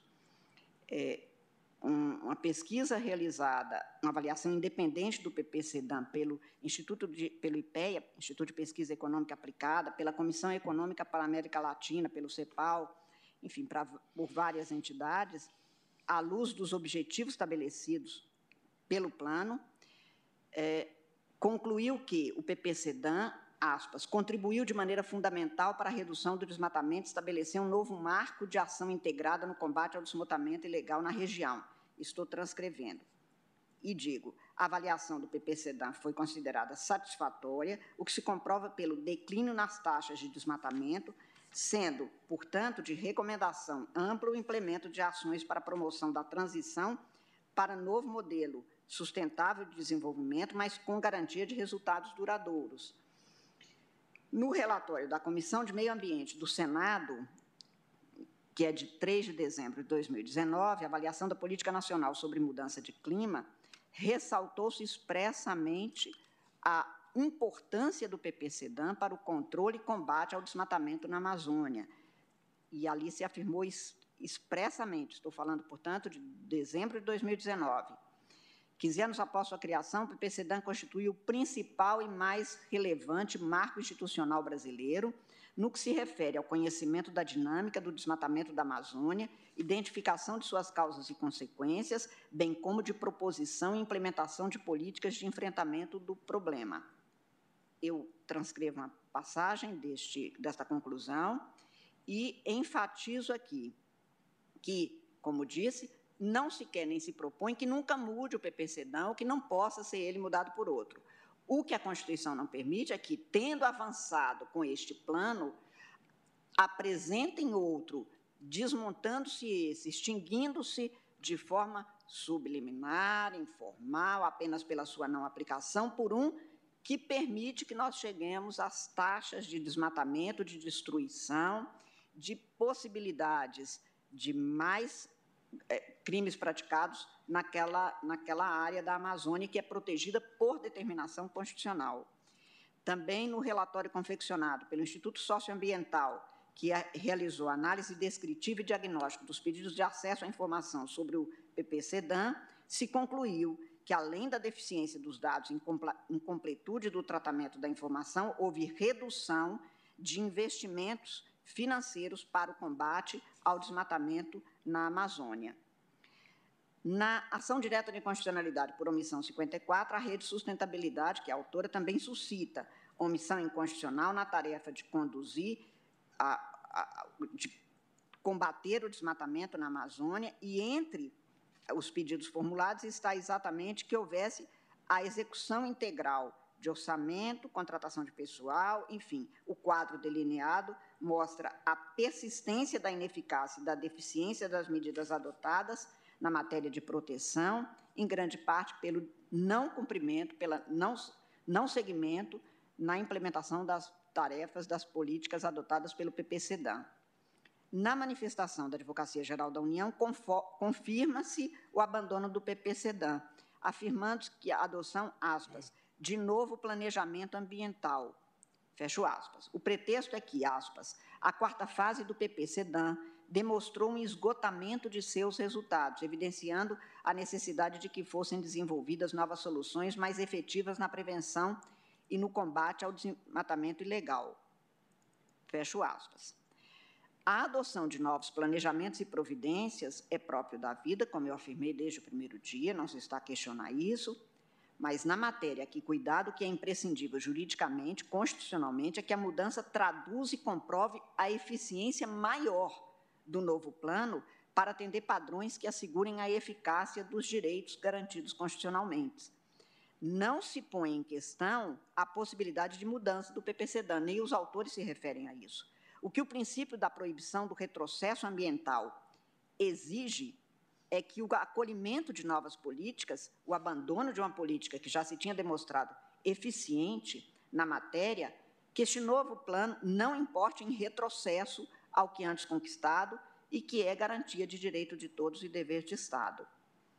Embora em memorial a Advocacia Geral da União anuncie estarem sendo adotadas providências para adequação da política pública de combate ao desmatamento da Amazônia Legal aos padrões mínimos indicados pelo Tribunal de Contas no processo a que fiz referência, as falhas apontadas reforçam a tese dos autores de deficiência estrutural e massiva nas medidas administrativas até então acolhidas para o combate ao desmatamento da Amazônia e o abandono do PPCDAN é um desses dados.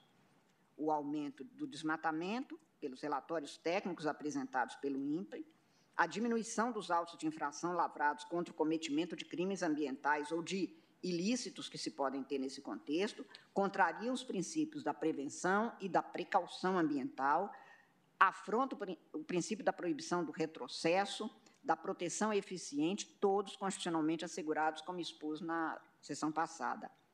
Enfatizo ainda que, a despeito dos argumentos expostos pelos órgãos e agentes da União, os números crescentes de desmatamento e de, de queimadas são elevados, como antes demonstrados, e, embora o então ministro do Meio Ambiente tenha informado que o modelo do PPCDAN tenha se esgotado, ele também informa que a Operação Brasil Verde, que contou com alta articulação institucional, foi uma providência para reduzir taxas de desmatamento. Então, o que se tem é que, em período de grande desmatamento, a única providência com resultados efetivos foi exatamente o que adotou o modelo do PPCDAN.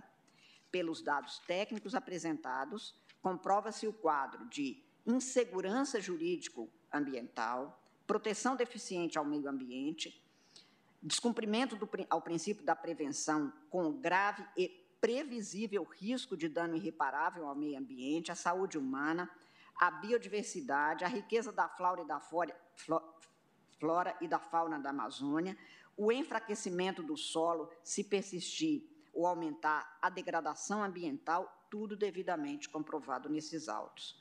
Comprovados estão, pelos índices apresentados nos documentos, os crescentes níveis de desmatamento da Amazônia, a ausência de efetividade do, aspas, novo planejamento ambiental proposto, a ausência de instrumentos em aplicação para o estancamento da destruição ambiental, impedimento de ofensa aos povos indígenas, pelo contrário, houve um aumento significativo de afronta, de insultos a, em, detrimento dos povos indígenas, dos seus espaços, suas culturas, aos direitos ambientais das gerações, portanto, presentes e futuras.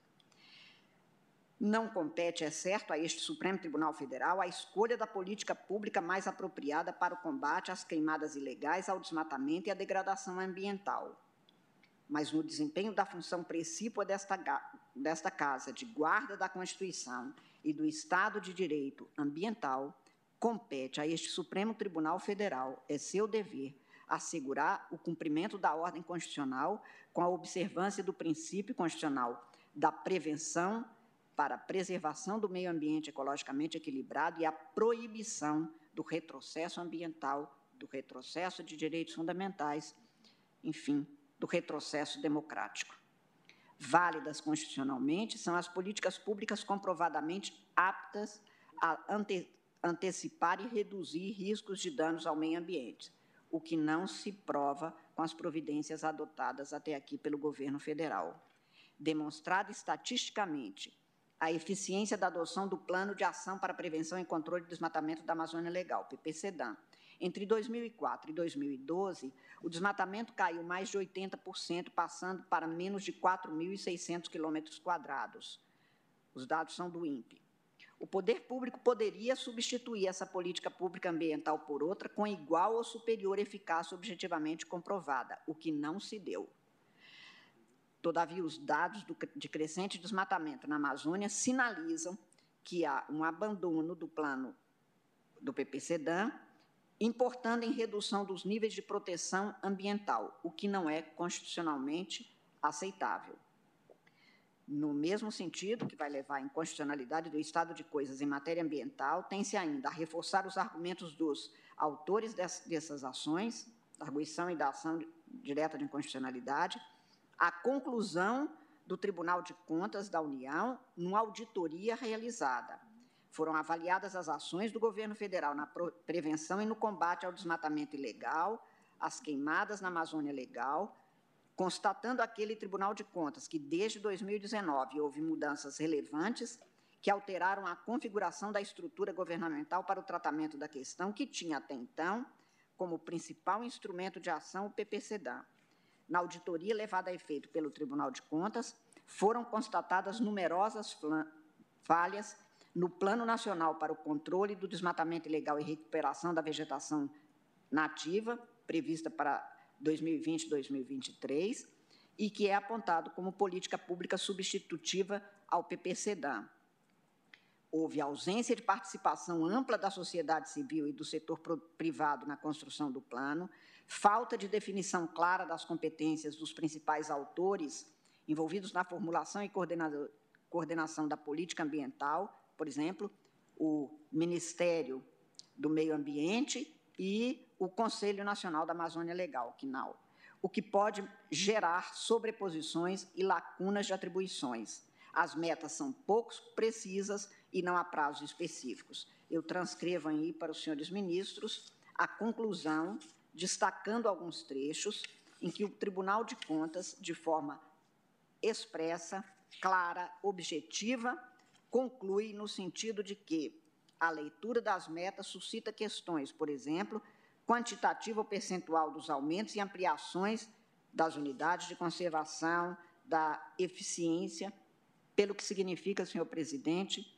que comprova-se o que é alegado pelos autores.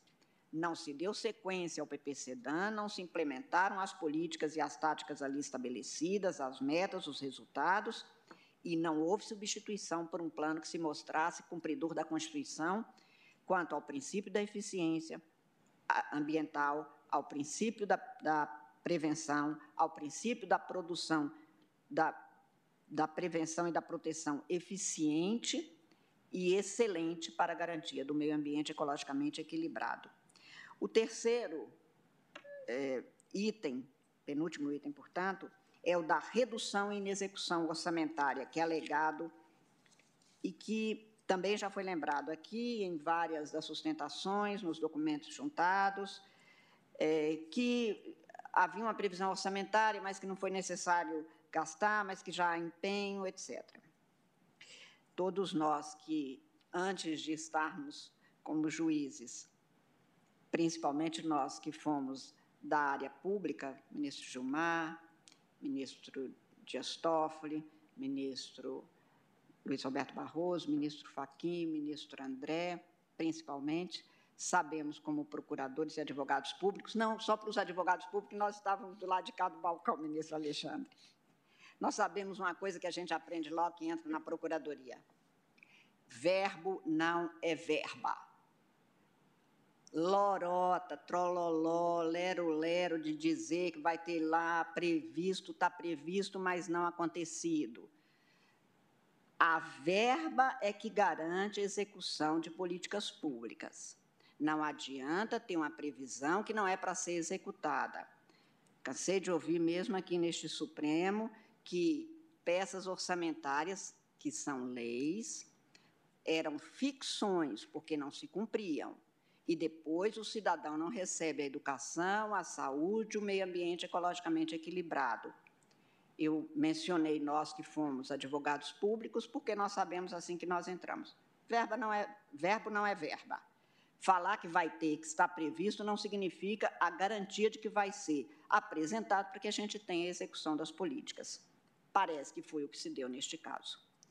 Sobre a alegada inexecução do orçamento disponível, e por isso é que a gente tanto fala no contingenciamento, que nós, na arguição de descumprimento de preceito fundamental 347, determinamos que o fundo penitenciário fosse liberado imediatamente, porque ele tinha verbo, não tinha era verba, e, portanto, o que era necessário ser feito, não vou dizer naquele caso, como não digo nesse, para o aperfeiçoamento, mas para o estancamento de medidas que são agressivas, não são garantidoras da proteção, são desprotetivas, geradoras de insegurança e de destruição de gentes, de florestas, enfim, da própria humanidade neste caso. Que era necessário que houvesse a liberação. Naquele caso, nós determinamos na parte dispositiva. Por isso, porque há a constatação de que não há como se adotar política pública, cumprir, executar, especialmente em matéria ambiental, que, como eu lembrei na sessão da semana passada, há um tripé a assegurar o raciocínio e a prática em matéria ambiental, que são a, o respeito e a deferência à ciência, a participação da sociedade civil e a cooperação internacional, incluída a financeira. Neste caso, por fundos internacionais, a ministra Rosa vai relatar a, arguição, a ação direta de constitucionalidade 59 sobre o Fundo Amazônia, mas já estou antecipando que aqui o que se alega é a ausência de execução do orçamento disponível, que, portanto, é mencionado, referido e garantido desse jeito, como verbo. Haveria um congelamento do financiamento das políticas públicas e os autores afirmam que, aspas, no que se refere ao IBAMA, quanto à dotação inicial prevista para a fiscalização ambiental, os recursos em 2020 são 25,3 menores que aqueles de 2019, dá os números. Quando o Brasil e o mundo se estarreceram com o aumento do desmatamento, queimadas e incêndios. Para piorar, o orçamento autorizado em 2020 foi ainda menor. Em funcionamento normal de, da fiscalização ambiental, considerados os anos anteriores e com a regular operacionalização do PNAPA, Plano Nacional Anual de Proteção Ambiental, 66 milhões são absolutamente insuficientes para as operações que devem ser realizadas pelo IBAMA. E aí vem se fazendo, e transcrevi para Vossas Excelências no voto, como houve uma diminuição expressiva, enquanto havia paralelamente, e infelizmente, um aumento de queimadas, do, da ecocriminalidade, de recursos que tinham sido designados e que não foram entregues, é, dos fatos narrados, afirmam os autores, aspas, IBAMA, ICMBio e FUNAI não possuem dotação orçamentária inicial suficiente para o cumprimento de suas missões, tendo sido percebida drástica queda se comparado com os valores disponíveis em, em anos anteriores. A execução do orçamento disponível, que é a liquidação, está muito abaixo do que os órgãos praticam historicamente, inclusive, especialmente no que tange às ações voltadas à fiscalização e controle de ilícitos ambientais. Há enorme déficit de servidores nos três órgãos, o que tem impossibilitado a atuação suficiente das entidades administrativas, fecho aspas. O, a redução em execução orçamentária no Ministério do Meio Ambiente, anota a Advocacia Geral da União, aspas, ao traçar uma correlação entre a presente arguição e a DPF 743, a Presidência da República colacionou trechos das informações prestadas, em que consigna teor da nota informativa tal, elaborada pela Secretaria do Meio Ambiente, que, ao tratar das despesas discricionárias relativas aos anos 2015 a 2020, o Ministério da, do Meio Ambiente esclareceu que os valores estão muito próximos ao limite autorizado para essa finalidade. No ano de 2019, houve uma maior efetivação no volume de empenhos, fixados em 944 milhões de reais, correspondentes ao incremento de 17,9 em relação ao volume empenhado em 2018, tido como ano em que ocorrer o valor máximo empenhado. E aí eu transcrevo tudo que é afirmado sobre esta matéria.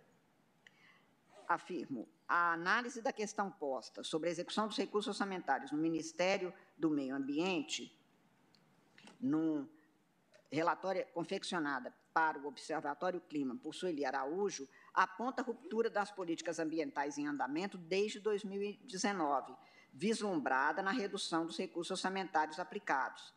A atual gestão do Poder Executivo não estipulou metas ou objetivos, o que, segundo a Controladoria Geral da União, impossibilita a avaliação dos resultados apresentados pelo Ministério do Meio Ambiente desde 2019. Aspas, analisando o Ministério do Meio Ambiente como unidade orçamentária, considerando apenas as ações orçamentárias a cargo do Ministério do Meio Ambiente na condição de administração direta, constata-se um quadro de reduzida capacidade de execução no ano de 2019 e nos oito primeiros meses de 2020. Os valores são tão baixos que a constatação que se chega é que se trata de uma inação calculada e ideológica, previsto por McDonnell e Hart. Ponderada a execução, orçamentário, projeto em curso, é não fazer política ambiental, seja paralisando o que vinha sendo executado, seja não iniciando novos projetos que tenham a devida concretude. A dificuldade da execução também está caracterizada fora do período da pandemia, como mostra o relatório da Auditoria Anual de Contas realizada pela Controladoria Geral da União, com relação aos gastos do Ministério do Meio Ambiente em 2019, fecho aspas. A conclusão sobre a redução dos níveis de investimento no controle do desmatamento é objetivada no relatório confeccionado pelo Instituto Socioambiental.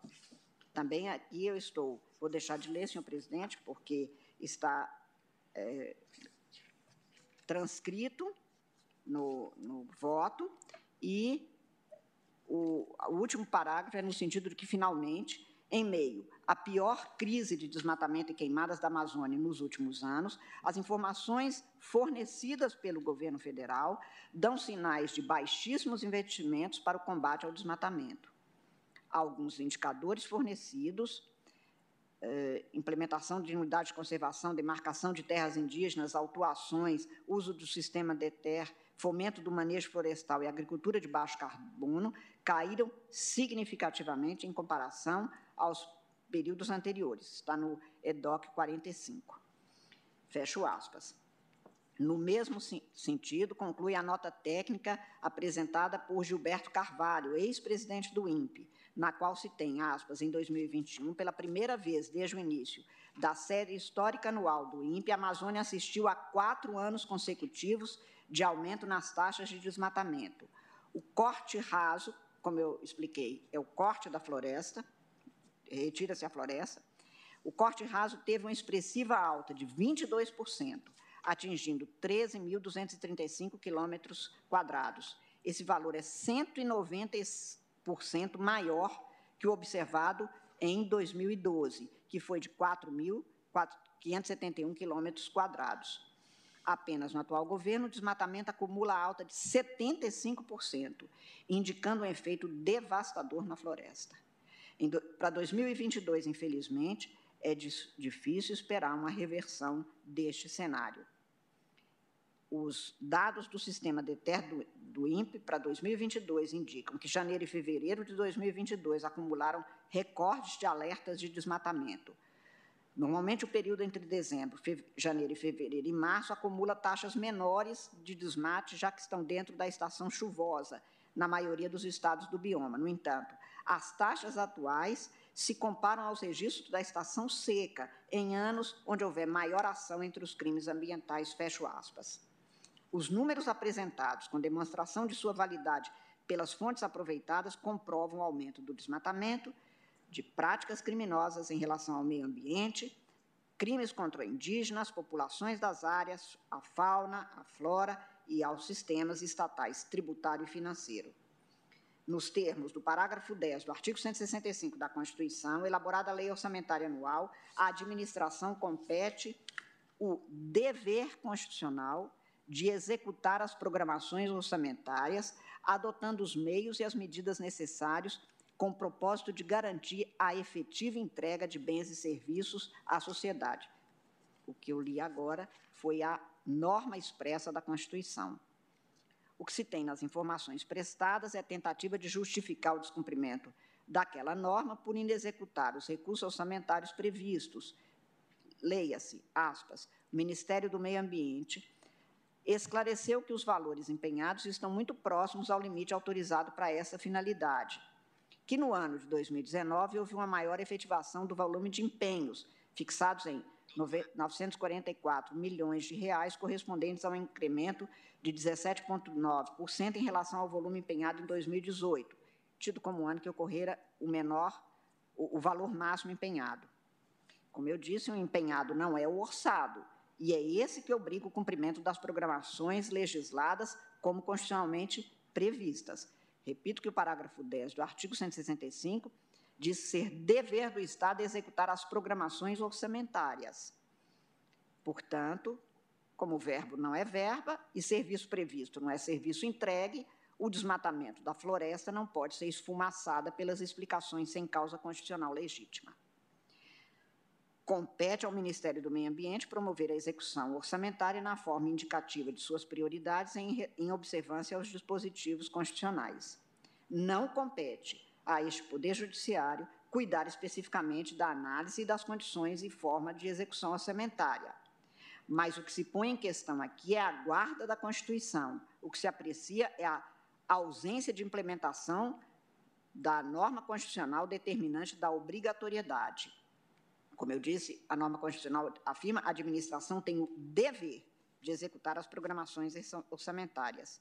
Não houve a eficácia das medidas que teriam que ter sido adotadas porque são as aptas a prevenir e conter o desmatamento da floresta, que dependem da alocação de recursos financeiros para essa finalidade.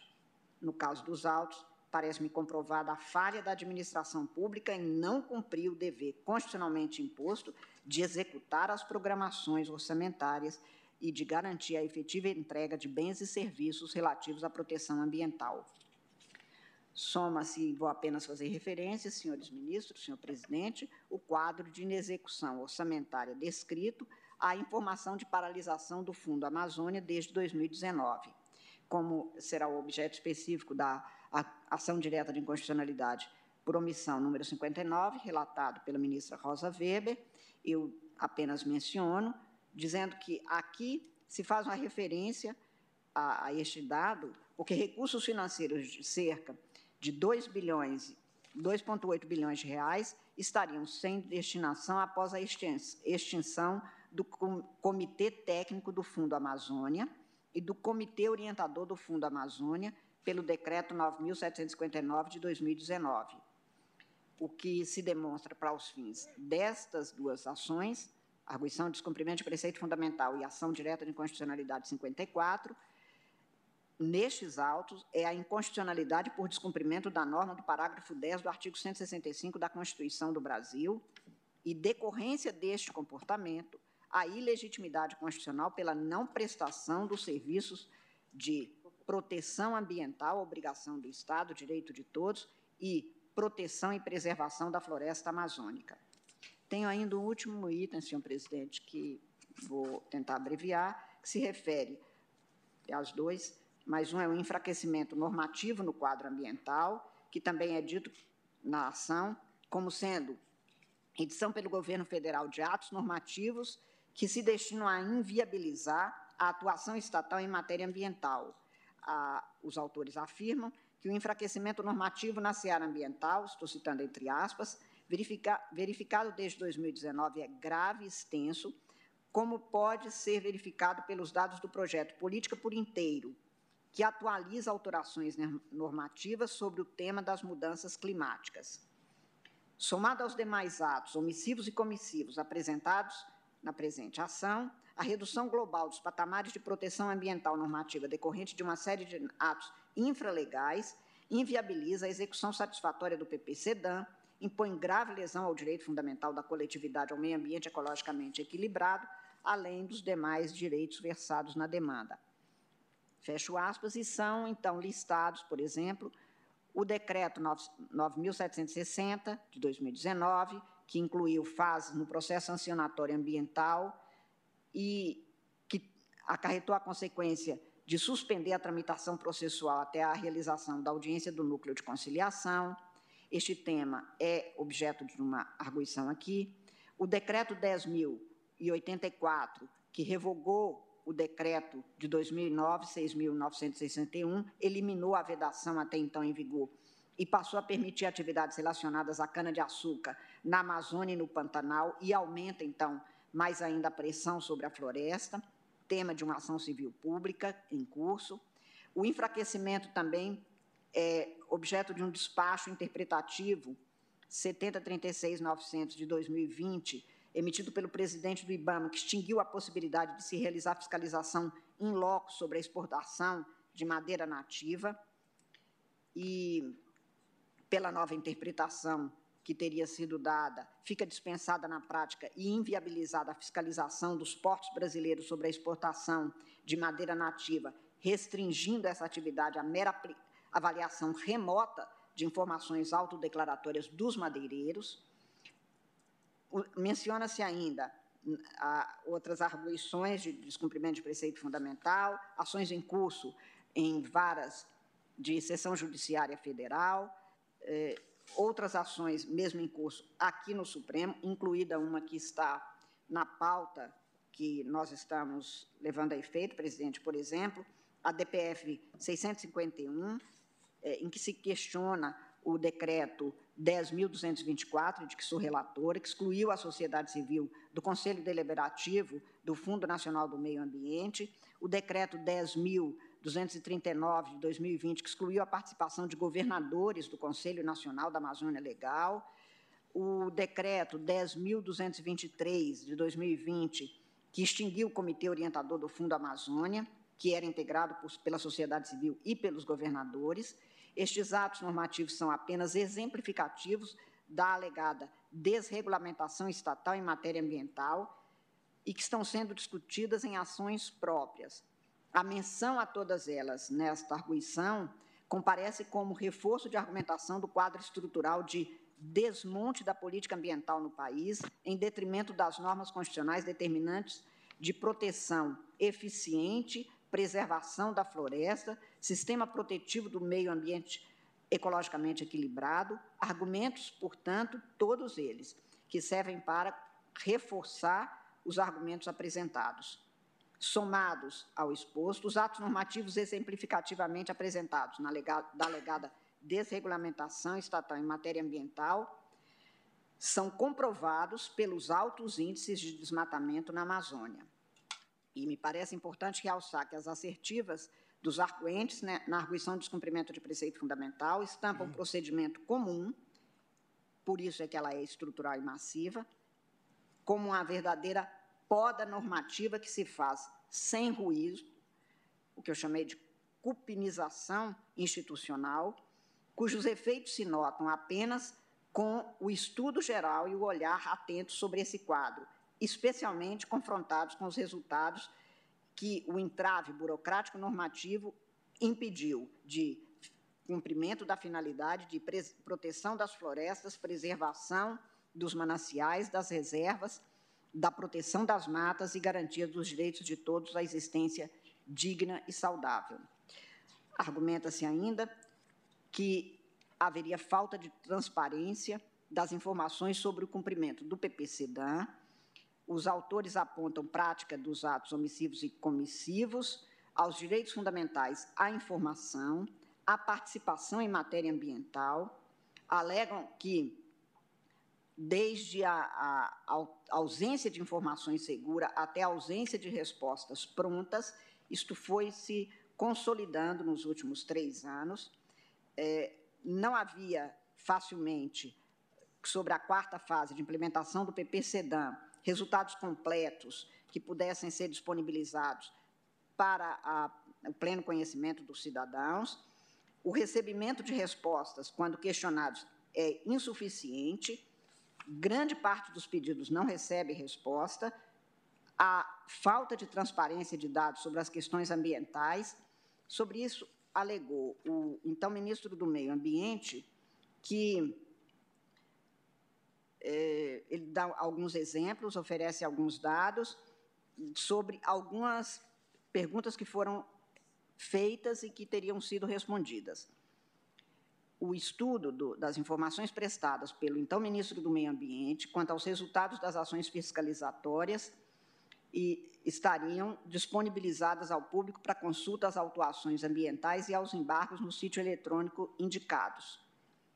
É, eu faço uma referência no voto, senhores ministros, a um avanço enorme que nós tivemos no Brasil pela Lei 12.527, a Lei de Acesso à Informação, que regula, regulamentou o acesso a informações como direito constitucional fundamental previsto no artigo 33 do artigo 5 no inciso 2 do parágrafo 3 do artigo 37, no parágrafo 22 do artigo 216 da Constituição, foi ampliada a possibilidade de participar o cidadão das atividades do poder público, fiscalizando sua atuação, controlando as ações estatais, criticando e apoiando as iniciativas e práticas necessárias para a efetividade dos direitos, em especial aqueles de natureza fundamental, que sejam assegurados e que dependeriam de prestação positiva.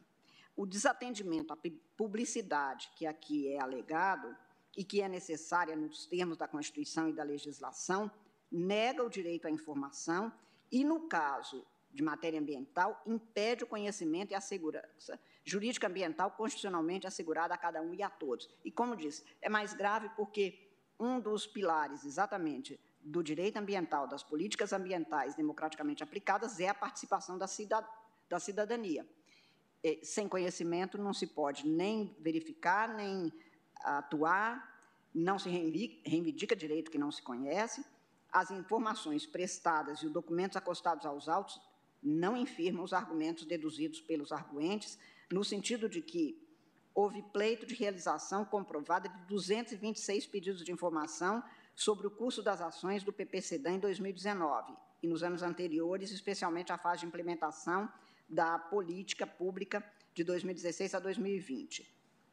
226 pedidos e o resultado apresentado pelo, pelos órgãos demonstra que muitas delas foram respondidas de forma incompleta, sem diretivas objetivas para que os autores das petições tivessem respeitado seu direito de acesso às informações do, dos 226 pedidos comprovados nos autos, apenas 35 foram respondidas de forma satisfatória. Isto é apresentado, estou transcrevendo para os senhores ministros. É, no, na folha, isso está, o que eu transcrevo, na folha 10 no EDOC, do EDOC 45. É, não houve concessão de informação em muitos casos, 99 estavam incompletas, 35, como eu disse, foram satisfatórias. O relatório do Instituto Ambiental detalhou situações de incompletos, imprecisos os dados fornecidos, detectando, portanto, falhas, tanto no direito à informação, que é constitucionalmente estipulado, quanto à lei de acesso à informação, que regulamenta esse direito fundamental, como mais ainda em matéria ambiental, por ser direito fundamental da coletividade. É, por isso é que eu afirmo que o princípio da publicidade inerente à forma republicana de governo confere às condutas estatais a, a segurança dos direitos fundamentais e é indispensável para o controle de, de fiscalização da juridicidade, da, muito mais da eficiência em matéria ambiental. A Constituição estabelece como direito fundamental, parágrafo 3 do artigo 10 da Lei 12.527, que até transcrevi também como artigo 7 garante como se dará a prestação desse serviço, e isto não está sendo cumprido. E eu lembro ainda que, nesta matéria, o Brasil assinou a Declaração do Rio de Janeiro, resultando, resultando da, da Rio 92, que tem entre seus princípios o direito à informação ambiental, é o princípio 10. O melhor modo de tratar as questões ambientais é com a participação de todos os cidadãos interessados em vários níveis. No plano nacional, toda pessoa deverá ter acesso adequado à informação sobre o ambiente de que dispõem as autoridades públicas, incluída a informação sobre os materiais e as atividades que oferecem perigo às suas comunidades, assim como a oportunidade de participar dos processos de adoção de decisões. os Estados deverão facilitar e fomentar a sensibilização e a participação do público, colocando a informação à disposição de todos. Deverá ser proporcionado acesso efetivo aos procedimentos judiciais e administrativos, entre os quais o ressarcimento de danos e recursos é, pertinentes.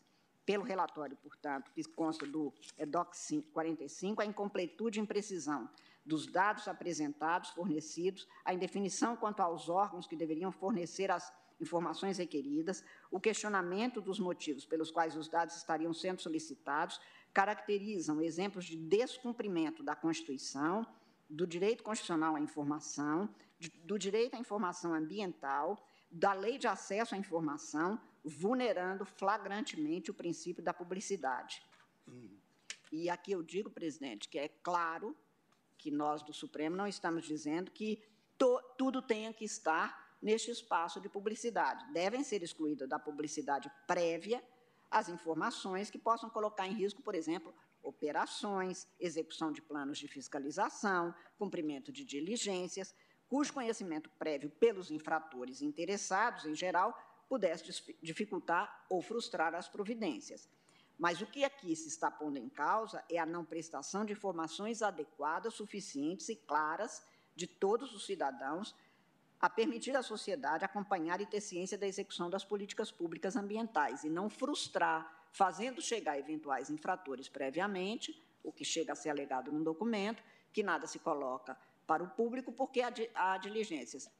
Todo processo penal, toda diligência, todo inquérito também tem os resguardos para a eficiência dessa atividade. Não é disso que se está falando, e isso não prejudica o direito constitucional à informação. Eu tenho ainda, presidente, um, um item sobre o estado de coisa, de estado de coisa inconstitucional e a parte dispositiva. Então, a Vossa Excelência, se devo terminar, ou se Vossa Excelência quer interromper e dar sequência. Estou à disposição. Vamos fazer um intervalo causa das audiências, né? Então, eu vou suspender pelo tempo regimental, fazemos intervalos, audiências marcadas e retornamos para Vossa Excelência concluir o seu voto perfeitamente.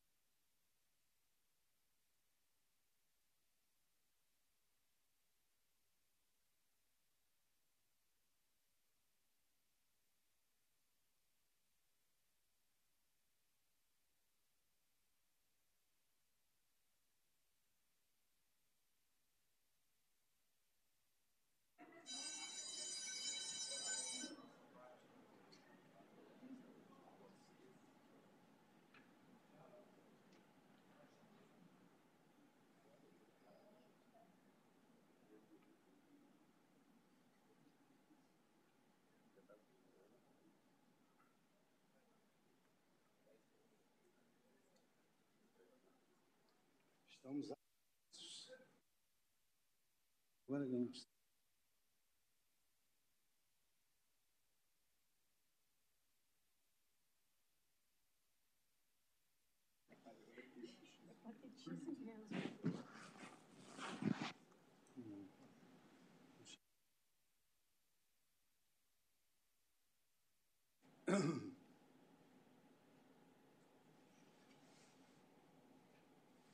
Podemos sentar. Queria renovar meus votos. Boa tarde a todos, ministras, ministros, advogados, advogados. Saudar o Procurador-Geral da República, doutor Augusto Brandão de Aras, que eu cometi essa falha no início, porque nós tivemos a sessão administrativa e logo emendamos a judicial. Eu não mencionei Sua Excelência, que está sempre conosco aqui. Sanada essa minha falha, eu retorno, eu retorno voto da ministra Carmen Lúcia para a continuação. Muito obrigada, senhor presidente. Cumprimento mais uma vez os senhores ministros, o senhor procurador-geral da República, senhores advogados, imprensa, senhores servidores, cidadãos que nos acompanham. Senhor presidente, nesta arguição de descumprimento de preceito fundamental e também na ação direta de constitucionalidade por omissão 54, o que se requer é a omissão no caso da ação direta, e como eu disse, o voto é um para os dois casos, e nesta aqui se pede especificamente, com base naqueles fundamentos apresentados e que eu desenvolvi ao longo do voto, que se declare estado de coisas inconstitucional em matéria ambiental no Brasil. Os autores alegam que estaria configurado o denominado estado de coisas inconstitucional pelo, aspas, desmonte da política ambiental de controle do desmatamento e prevenção de desmatamento da Amazônia legal. É, esse desmonte, como eu pensei ter demonstrado, decorre de uma situação que é um cometimento insidioso, é, pela, pelo que eu apelidei de cupinização institucional, que leva ao desfazimento das estruturas do Estado, suficientes para garantir a eficácia de uma política de prevenção, estancamento de desmatamento da Amazônia legal, no que foi aqui anunciado como a possibilidade de se chegar a uma savaniza, savanização daquela floresta e que eu afirmei cuidasse de uma derivação ambiental de uma estrutura que se monta no Estado. A construção jurisprudencial do estado de coisas inconstitucionais, inconstitucional tem origem, como se sabe, já anotamos em outros julgamentos, no Tribunal Constitucional Colombiano, e refere-se ao reconhecimento de cometimentos e omissões inconstitucionais reiteradas relacionadas a falhas estruturais massivas, importando em ofensa grave e contínua a direitos fundamentais. Aquele tribunal decidiu fixando pressupostos básicos caracterizadores do estado de coisas inconstitucional, que são basicamente: um, a ofensa massiva e generalizada de direitos fundamentais afetando o número significativo de pessoas. Dois, a prolongada omissão das autoridades estatais quanto ao cumprimento de suas obrigações para garantir os direitos fundamentais ou a adoção reiterada de práticas inconstitucionais.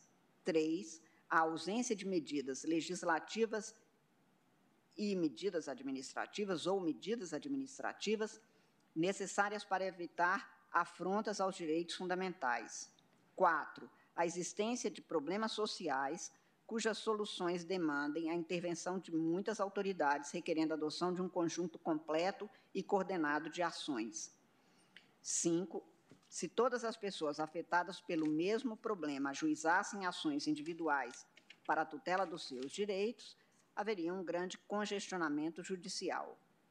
Eu estou citando em meu voto lição de Carlos André de Azevedo Campos sobre o estado de coisas inconstitucional, que também realça três os pressupostos do, de, desta condição: constatação de um quadro não simplesmente de proteção deficiente, mas de violação massiva, generalizada e sistemática de direitos fundamentais que afeta um número amplo de pessoas. Dois, a falta de coordenação entre medidas legislativas, administrativas, orçamentárias e até judiciais, que seria uma falha estatal estrutural, gerando tanto a violência sistemática de direitos quanto a perpetuação e agravamento da situação. Três, a superação dessas violações de direitos a exigir a expedição de remédios e ordens dirigidas não apenas a um órgão, mas a uma pluralidade deles, como medida necessárias mudanças estruturais, novas políticas públicas ou ajuste das existentes com alocação de recursos, etc. Fecho aspas. A magistrada do Tribunal Constitucional da Colômbia, Clara Inês Vargas, afirma que o reconhecimento do estado de coisas inconstitucional decorre, aspas, do compromisso ético do juiz constitucional de não permanecer indiferente e imóvel frente a diversas situações estruturais que se interrelacionam, lesando de maneira grave, permanente e contínua numerosos direitos inerentes ao ser humano. Fecho aspas. E o Tribunal Constitucional é então chamado a cumprir o seu papel de, aspas ainda, garantidor da dimensão objetiva dos direitos fundamentais em uma sociedade democrática e pluralista. Fecho aspas, cito a fonte.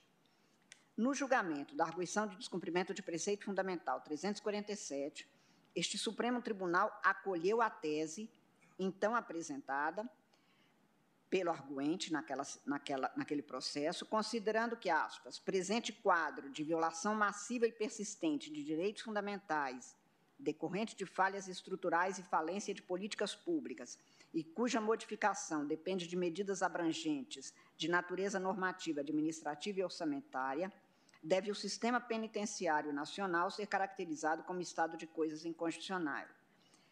É, isso foi publicado em 19 de fevereiro de 2016, relatado pelo ministro Marco Aurélio. Ali se ressaltou que o reconhecimento de estado de coisas inconstitucional não importa a invasão às competências dos demais poderes. Essa ênfase precisa ser dada porque foi um dos argumentos apresentados tanto pelos autores, agentes que prestaram informações nestes processos, como pelo Procurador-Geral da República. Naquela ocasião, este plenário assentou: o tribunal deve superar bloqueios políticos e institucionais, sem afastar esses poderes dos processos de formulação e implementação das soluções necessárias. Deve agir em diálogo com os outros poderes e com a sociedade. Cabe ao Supremo catalisar ações e políticas públicas, coordenar a atuação dos órgãos do Estado na adoção dessas medidas e monitorar a eficiência das soluções. Não lhe incube, no entanto, definir o conteúdo próprio dessas políticas, os detalhes dos meios a serem empregados. Estou, portanto, me referindo à, à DPF 347. É, entre os princípios do meio ambiente ecologicamente equilibrado e a separação de poderes, Pondera, por exemplo, Anísio Pires Galvão Filho, que não há, a priori, a precedência do princípio da divisão dos poderes ou do princípio da disponibilidade orçamentária sobre o direito fundamental ao ambiente, de modo a excluir sempre a configuração de posições fundamentais jurídicas definitivas à proteção em sentido estrito. No Estado contemporâneo, o princípio da divisão de poderes deve ser considerado como uma garantia institucional no sentido da organização interna do Estado, destinado a assegurar a realização de direitos fundamentais, não sendo admitível, admissível que possa ser invocado pelos detentores do poder de administração como fundamento, precisamente para negar a preservação de um direito fundamental, no caso, o direito ao ambiente ecologicamente equilibrado, que se pretende alcançar com a supressão da omissão estatal lesiva. Eu ainda continuo na citação, que deixo de ler, porque está mencionada, e cito a fonte. A inefetividade do direito fundamental ao meio ambiente ecologicamente equilibrado produz efeitos irreversíveis sobre todos os seres humanos, desta e das futuras gerações, como mais de uma vez mencionado neste voto. Causa impacto sobre o direito à vida e à saúde de número indeterminado de pessoas, afeta ecossistemas inteiros, os animais, a qualidade do ar, o solo, os recursos hídricos e minerais. Mais e sempre, atinge-se com as ações deficientes as omissões estatais à vida de todos os seres do planeta e a existência saudável do planeta mesmo, como nós vimos hoje no início, pela mostragem do vídeo. Por isso, a intervenção do Poder Judiciário, senhor presidente, pode se mostrar imprescindível para que se estanque a destruição, não apenas de direitos, mas das gentes e dos seres vivos que habitam o planeta. A garantia, portanto, de um futuro para os que vierem depois de nós. A atuação deste Supremo Tribunal na matéria, como observado antes, combina-se com atuações de órgãos judicantes internacionais e nem poderia ser diferente, porque as questões referentes à matéria ambiental, que se conjuga com o direito à vida digna da, da presente e das futuras gerações, é o item essencial na agenda constitucional contemporânea. A atuação judicial na resolução de conflitos e na responsabilização de Estados em matéria ambiental vem se destacando desde o final do século XX. E faço menção no voto que, em 1999, no caso Bladed Trump e Extensas versus Noruega, a Corte Europeia de Direitos Humanos, por exemplo, julgou questão posta referente a acesso à informação em matéria ambiental, um dos itens tratados neste processo. E naquele julgamento se decidiu que a Noruega tinha ofendido o direito, no caso de um jornal, ao acusar o editor daquele veículo de comunicação por difamação após a publicação de excerto de relatório que apontava a questão da caça às focas naquele país. Menciono ainda atuação da Comissão Africana de Direitos Humanos em 2001, no julgamento Ognaland versus Nigéria, que condenou o Estado nigeriano pela ofensa a sete artigos da Carta Africana de Direitos Humanos e dos Povos, estabelecendo que todos os povos têm direitos a um meio ambiente geral satisfatório propício ao seu desenvolvimento. No caso, alegava-se a degradação ambiental impactos negativos à saúde do povo Ogoni, decorrente da exploração petrolífera na região. No mesmo sentido, ao sintetizar o que foi estabelecido na opinião consultiva sobre o meio ambiente e direitos humanos da Corte Interamericana de Direitos Humanos, de 15 de novembro de 2017, após solicitação da Colômbia de obter esclarecimentos sobre a responsabilidade do Estado por danos ambientais que ofendessem a Convenção Americana de Direitos Humanos, anotou-se que a Corte Interamericana de Direitos Humanos determinou aos Estados que livre e soberanamente reconhecemos e se submetem à sua jurisdição de impedir danos ambientais significativos dentro ou fora de seu território, o que implica regular, supervisionar as atividades sob sua jurisdição, realizar estudos de impacto ambiental, estabelecer planos de contingência e mitigar os danos ocorridos. Agir de acordo com o princípio da precaução contra possíveis danos sérios ou irreversíveis ao meio ambiente que afetem os direitos à vida e à integridade pessoal, mesmo na ausência de certeza científica. Cooperar com outros estados de boa-fé para proteção contra danos ambientais significativos, garantir o acesso a informações sobre possíveis efeitos ao meio ambiente, garantir o direito à participação pública das pessoas na tomada de decisões e políticas que possam afetar o meio ambiente e garantir o acesso à justiça em relação às obrigações do Estado pela proteção do meio ambiente. É, estou citando casos em que também a Corte Interamericana de Direitos Humanos, como no caso comunidades indígenas, membros da associação Laca Honra Nossa Terra versus Argentina, decidiu em 2020, responsabilizando o Estado argentino pela violação dos direitos à propriedade comunitária indígena, à identidade cultural, ao meio ambiente saudável, ao alimento e à água. E, naquele caso, entre as alegações da Comissão Interamericana de Direitos Humanos, no julgamento, se apreciou questão referente ao desflorestamento da província de Salta, autorizado pelo governo argentino para a realização de obras públicas e sobre as concessões para exploração de hidrocarbonetos na região, sem a consulta às comunidades indígenas da área. Foi o primeiro caso contencioso em que a Corte Interamericana de Direitos Humanos analisou de forma autônoma esses direitos, nos termos do artigo 26 da Convenção Interamericana de Direitos Humanos, uhum. e eu estou, senhor presidente, é, transcrevendo trecho da sentença condenatória. Antes mesmo deste julgamento, a Corte Interamericana de Direitos Humanos tratava da proteção ambiental em contenciosos, apreciando a matéria por via reflexa, e também, neste caso, estou fazendo menção com transcrição de trechos. Como observei antes, pelos estudos técnicos antes referidos, os níveis de desmatamento da Amazônia, considerado pulmão do mundo, aproximam o bioma do ponto de não retorno, tipping point, hoje demonstrado como um ponto de inflexão negativo. Em matéria ambiental, deve-se adotar como princípio determinante obrigatório para a formulação das políticas públicas o que se comprovar necessário para antecipação aos riscos de danos que possam ser causados ao meio ambiente, prevenindo-se esses riscos que sejam previsíveis, estancando-se a destruição de florestas e, no caso, a devastação do meio ambiente.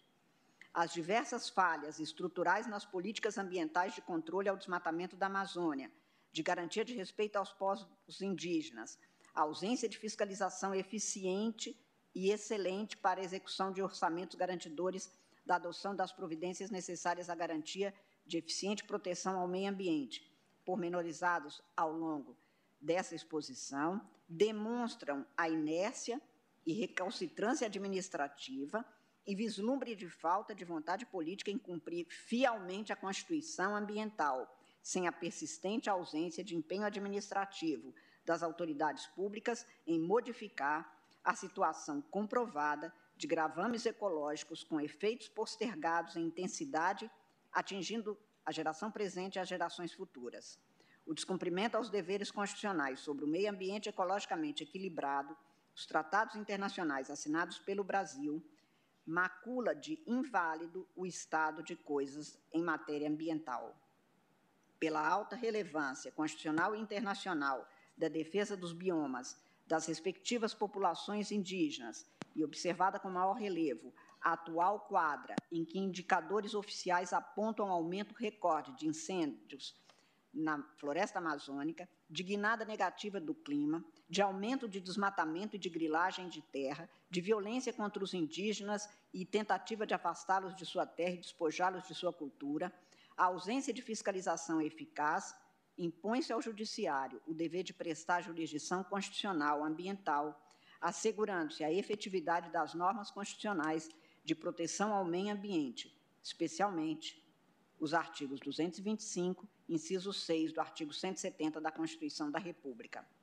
Como eu disse, o princípio da separação de poderes não é biombo para o descumprimento da Constituição da República por qualquer deles, sob pena de esvaziar a efetividade dos direitos fundamentais.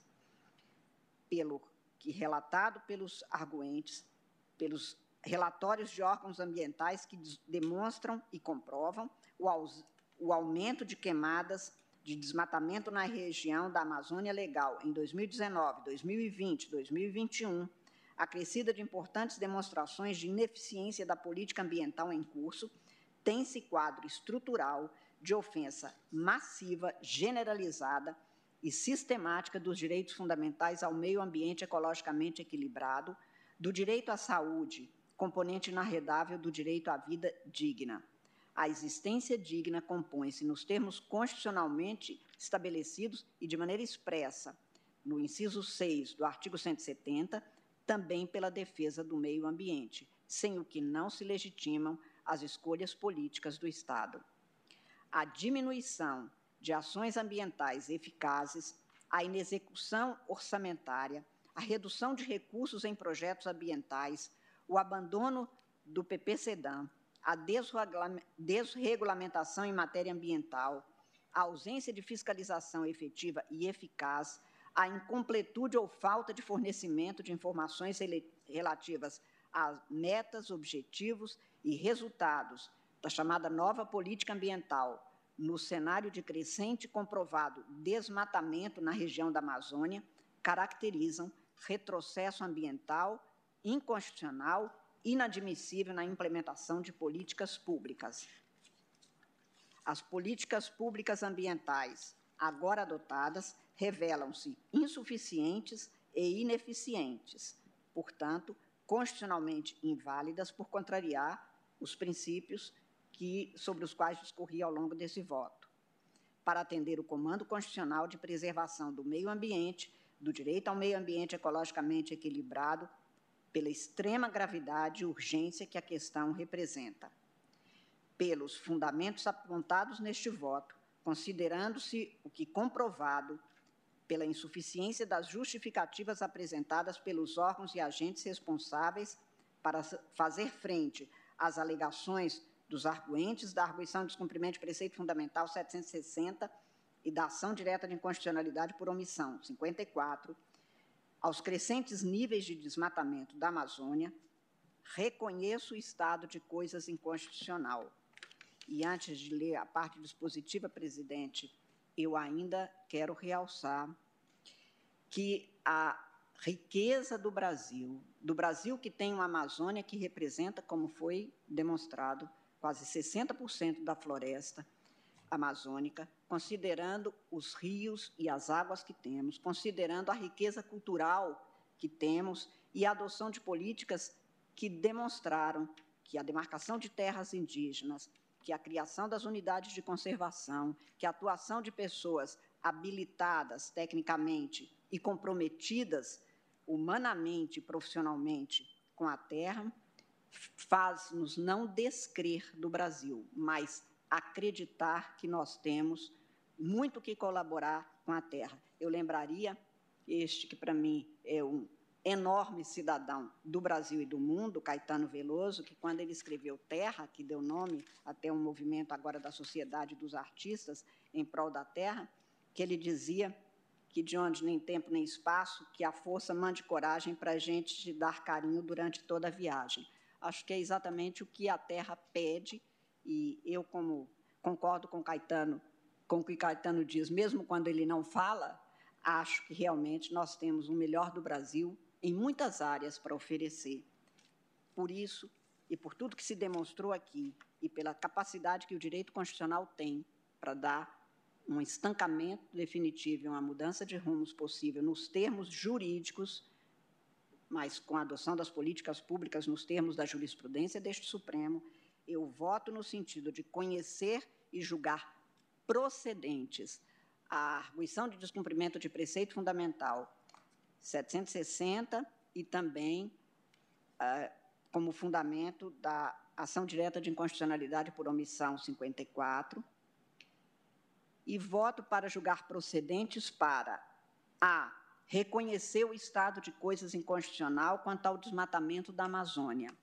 B, determinar que a a União e os órgãos e entidades federais competentes, IBAMA, ICMBio, FUNAIS, e outras indicadas pelo Poder Executivo Federal, dentro de suas respectivas competências legais, formulem e apresentem um plano de execução efetiva e satisfatória do PPCDAN ou de outros que estejam vigentes, especificando as medidas adotadas para a retomada de efetivas providências de fiscalização, controle das atividades para a proteção ambiental da floresta amazônica, resguardo dos direitos dos indígenas e de outros povos habitantes das áreas protegidas, unidades de conservação e terras indígenas, para o combate de crimes praticados no ecossistema e outras providências comprovadas e objetivamente previstas no plano, em níveis suficientes e comprovados para a coibição do desmatamento na Amazônia legal e de práticas de crimes ambientais ou a eles conexos. Este plano deverá ser apresentado a este Supremo Tribunal Federal em até 60 dias, nele devendo constar expressamente cronogramas, metas, objetivos, prazos, projeção de resultados com datas e indicadores esperados, incluídos de monitoramento e outras informações necessárias para garantir a máxima efetividade do processo e a eficiente execução das políticas públicas, considerados os parâmetros objetivos mencionados, devendo ser especificada a forma de adoção e execução dos programas constantes do plano, os recursos a serem destinados para atendimento dos objetivos, devendo ser minudenciados os seguintes parâmetros objetivos de aferição para cumprimento da decisão, a serem marcados pela progressividade das ações e dos resultados. A1. Até 2023, a redução efetiva proposta e os instrumentos e as providências a serem adotadas para o atendimento daquela finalidade referente aos índices de, de desmatamento na Amazônia Legal, conforme dados oficiais disponibilizados pelo INPE-PRODES, em níveis suficientes para viabilizar o cumprimento da meta de 3.925 quilômetros quadrados de taxa máxima anual de desmatamento da Amazônia Legal, correspondente à redução de 80% dos índices anuais em relação à média verificada entre os anos de 1996 e 2005, que deveria ter sido cumprida até o ano de 2020, conforme compromisso internacionalmente assumido pelo Brasil.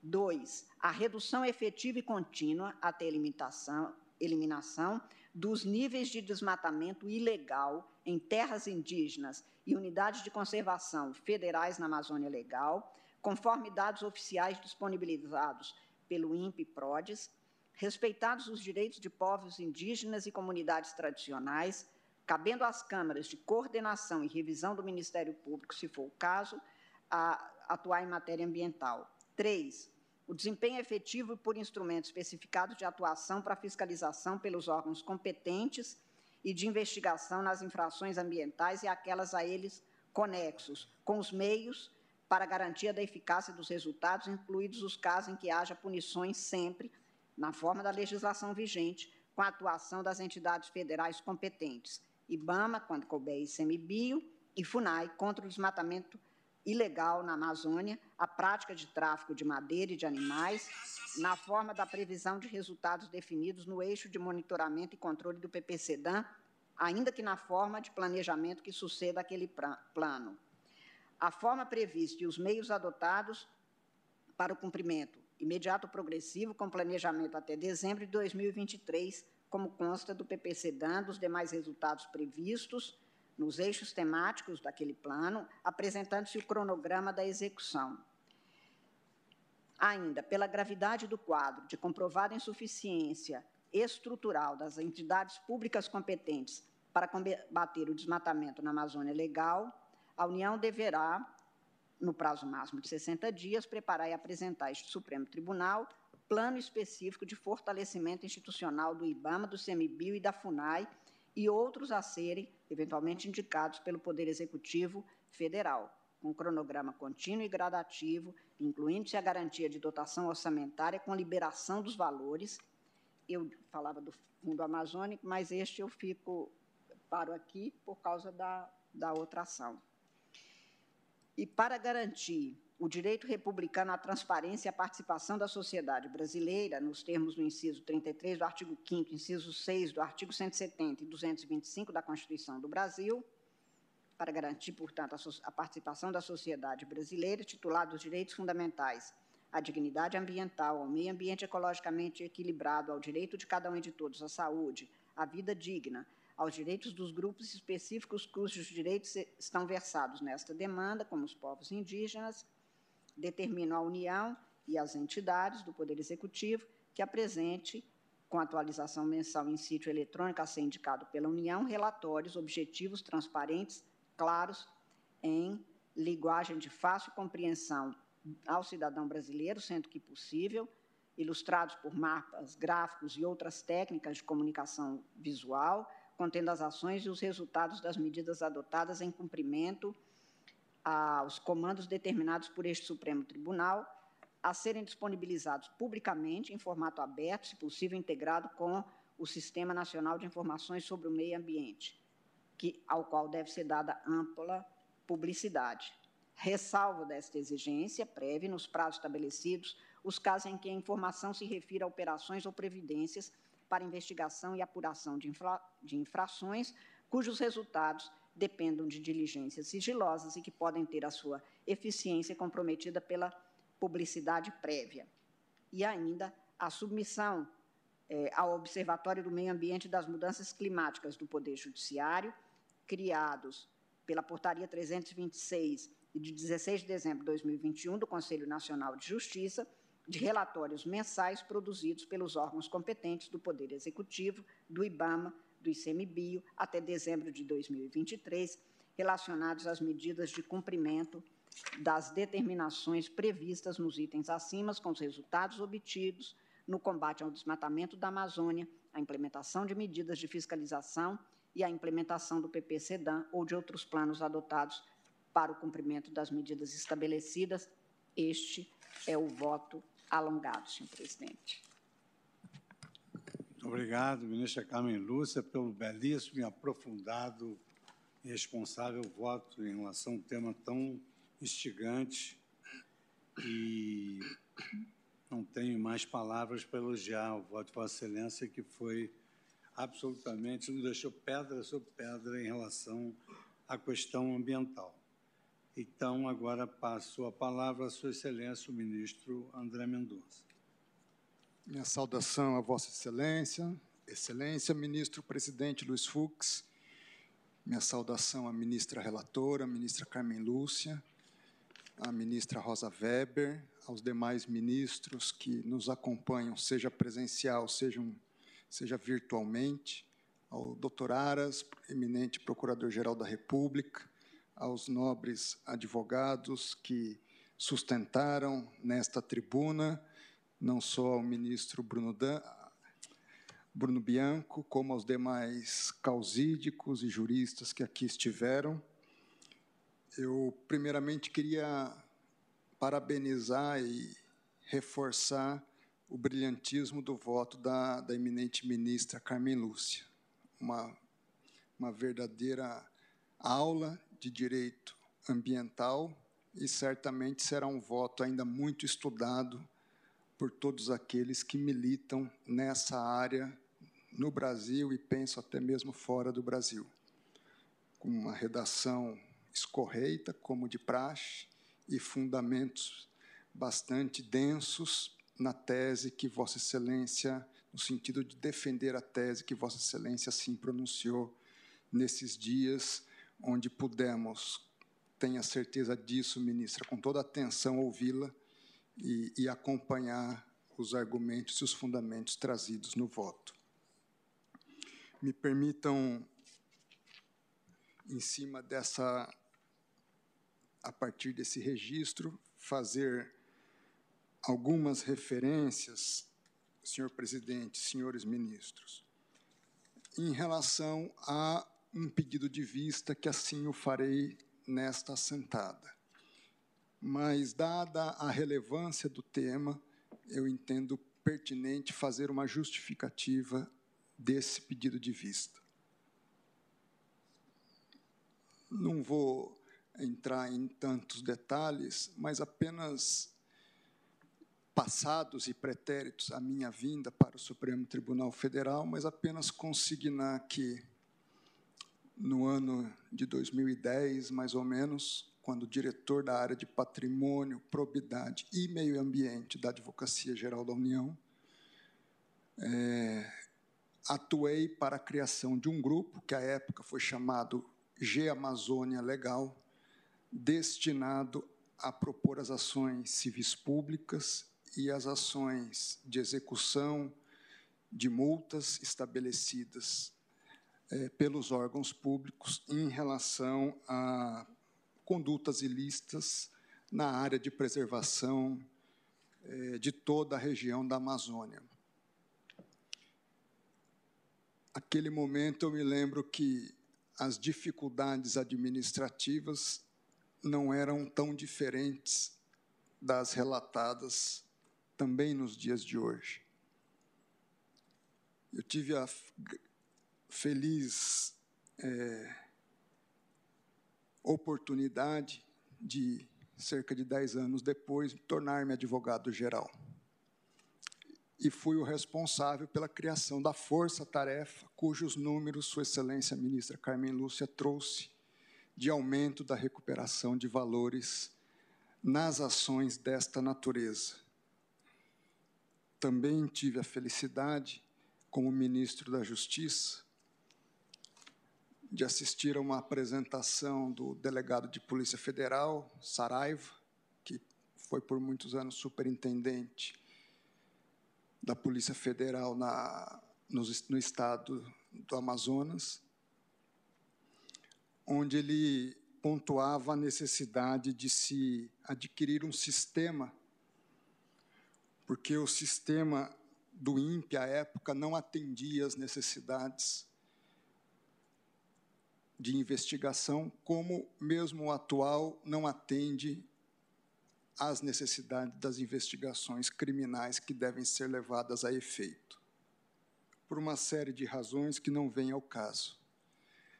Mas eu me lembro que, depois de sete anos, em dois meses, e com muita força contrária de órgãos, inclusive, que deveriam fazer a proteção do meio ambiente, nós executamos o contrato e penso que, de algum modo, já colaboramos, porque, no âmbito da ADPF 709, da relatoria do ministro Roberto Barroso, o sistema procurou, ao menos enquanto eu estava à frente do Ministério da Justiça, no que pude acompanhar, tentou colaborar com a preservação não só da floresta, como também de situações que punham em risco comunidades indígenas do local. O fato é que, chegando ao Supremo Tribunal Federal, tornei-me relator de duas ADPFs. A ADPF 743, cuja autora é a Rede Sustentabilidade, e a ADPF 746, cujo autor é o Partido dos Trabalhadores. Ambas as ações pedem, ao final, o reconhecimento do estado de coisas inconstitucional, tanto do bioma amazônico como do Pantanal. A primeira ação proposta pela rede, além de incluir a União no polo passivo, inclui os estados, os entes federados. A segunda ação cinge-se à responsabilização ou à busca de responsabilização da União. Eu vou registrar aqui os pedidos das duas ADPFs de forma bem sintética. A DPF 743, que o governo federal apresente um plano de prevenção e combate a incêndios no Pantanal e na Amazônia, que constitua uma força-tarefa composta por militares federais e, eventualmente, militares estaduais, em cooperação técnica que se instale uma sala de situação para monitoramento a fim de haver um melhor controle dos focos de incêndio. Que se explique a não execução orçamentária na área ambiental nos anos de 2019 e 2020. Que o governo federal intensifique as ações de prevenção, monitoramento e fiscalização ambiental que retome imediatamente a elaboração e implementação do PPCDAN, que promova audiências públicas e que, ao final, se declare o estado de coisas inconstitucional na gestão ambiental brasileira. A DPF 746. Pedido consta a adoção de esforços para o combate às queimadas no Pantanal e na floresta amazônica, a implementação do PPCDAN,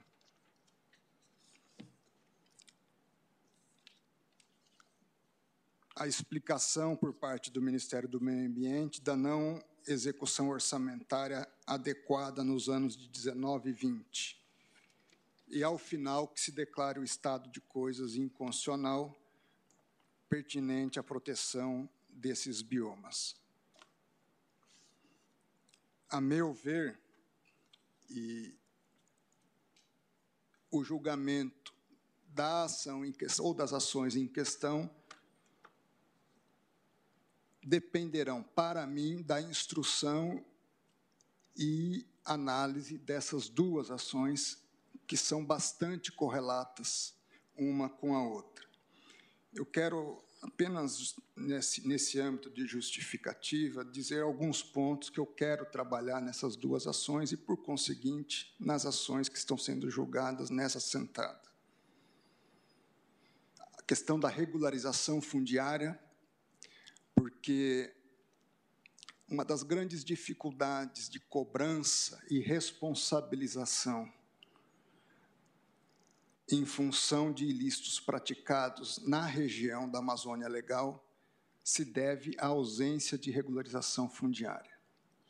Como eu disse, uma dessas ações inclui os estados também como parte.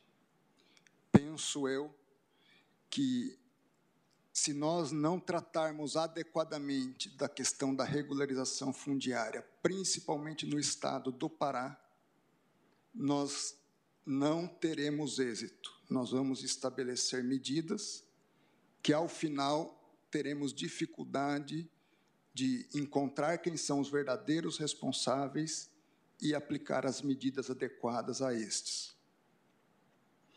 A responsabilidade dos estados, a responsabilidade com a proteção da região não é apenas da União, é também dos estados. E na região há estados com uma dimensão maior do que muitos países. E nós precisamos, para ter uma resposta, a meu ver, adequada a essa questão, tratar também da responsabilidade dos Estados. E eu digo aqui, eu não quero olhar muito para o passado, eu quero tentar ver como nós construímos o futuro. Não que nós não possamos reconhecer a inconstitucionalidade ou não. Mas o fundamental, penso, ao analisar fatos pretéritos, é pensarmos em soluções futuras. Um terceiro ponto é a questão da criminalidade transnacional. Se nós extrairmos ilegalmente as madeiras, a pergunta que fica é para onde estão indo essas madeiras? E os relatos que eu tenho como ministro da Justiça e Segurança Pública é que madeiras de lei brasileira da região estão sendo vendidas na Europa e nos Estados Unidos a preço pouco maior do que compensados. E por países que são muitas das vezes aqueles que nos apontam os erros, não que nós não os tenhamos. Mas é preciso haver também uma abordagem, a meu ver, da abrangência transnacional desses ilícitos. E, por fim, uma correlação também da criminalidade organizada. As informações que eu tenho é que, se sim há ilícitos praticados por nativos, há também já uma gama a ser trabalhada em relação a um crime que já está organizado. Eu me lembro que, como ministro da Justiça e Segurança Pública, a partir da informação que nos chegou da Operação Verde Brasil, havia no Pará uma grande quantidade de minérios sendo extraída de forma ilícita. E a determinação ou a orientação, determinação não, a orientação que eu dei é que nós fizéssemos uma operação nos portos da região. E foi feito, naquele momento, uma, foi feita uma grande operação que gerou a maior apreensão de minérios extraídos ilegalmente da história daquela região. Espero, nesse sentido, e sem prejuízo dos demais ministros em querendo antecipar seus votos, é um, é um direito que, que os tem, que tem, mas poder trazer alguma coisa que possa agregar, pouco importando se divergente ou não, mas sempre no espírito de agregar ao tratamento adequado da matéria. Antecipo também a Vossa Excelência e aos demais ministros que tenho voto preparado para as demais ações, então essa, esse é o único caso que, em que pedirei vista. Apenas ressalvo que no último, a ação do último item da pauta, que é a 6808, também pretendo votar, mas o voto ainda não está finalizado, está em elaboração. É com essas razões que eu peço vista dos autos. Não. Então, é, ministro André Mendonça, após o voto da relatora, pede vista dos autos. Os senhores aguardarão, Vossas Excelências aguardarão, os senhores ministros aguardarão. É, mas amanhã nós vamos continuar a pauta ambiental. É, presidente, eu é, vou aguardar naturalmente o voto do ministro André é, na certeza de que em breve ele voltará, mas não queria deixar de elogiar o voto da ministra Carmen Lúcia, que eu acho que abordou com profundidade e precisão esse tema, que é um tema imprescindível para o Brasil e que nos constrange mundialmente. Mas queria cumprimentar a ministra Carmen Lúcia e, em consideração é, devida e merecida ao ministro André Mendonça, eu não vou acompanhá-la agora e vou aguardar o voto de Sua Excelência. Pois não. Ministro Alexandre Moraes, para a palavra. Bem, boa tarde, presidente. Boa tarde aos colegas, ministras, ministros. Também vou aguardar a devolução da vista do ministro André nesse importante caso, mas eu gostaria de fazer uma observação que foi colocada tanto pela ministra Carmen, a quem também parabenizo pelo detalhadíssimo e completo voto, e foi colocado agora pelo é, ministro André, é, a questão é, da degradação ambiental e das madeiras. E digo isso como relator do inquérito, que inclusive afastou o presidente do IBAMA, é o inquérito que investigava o então ministro do Meio Ambiente, que acabou exonerado pelo presidente da República.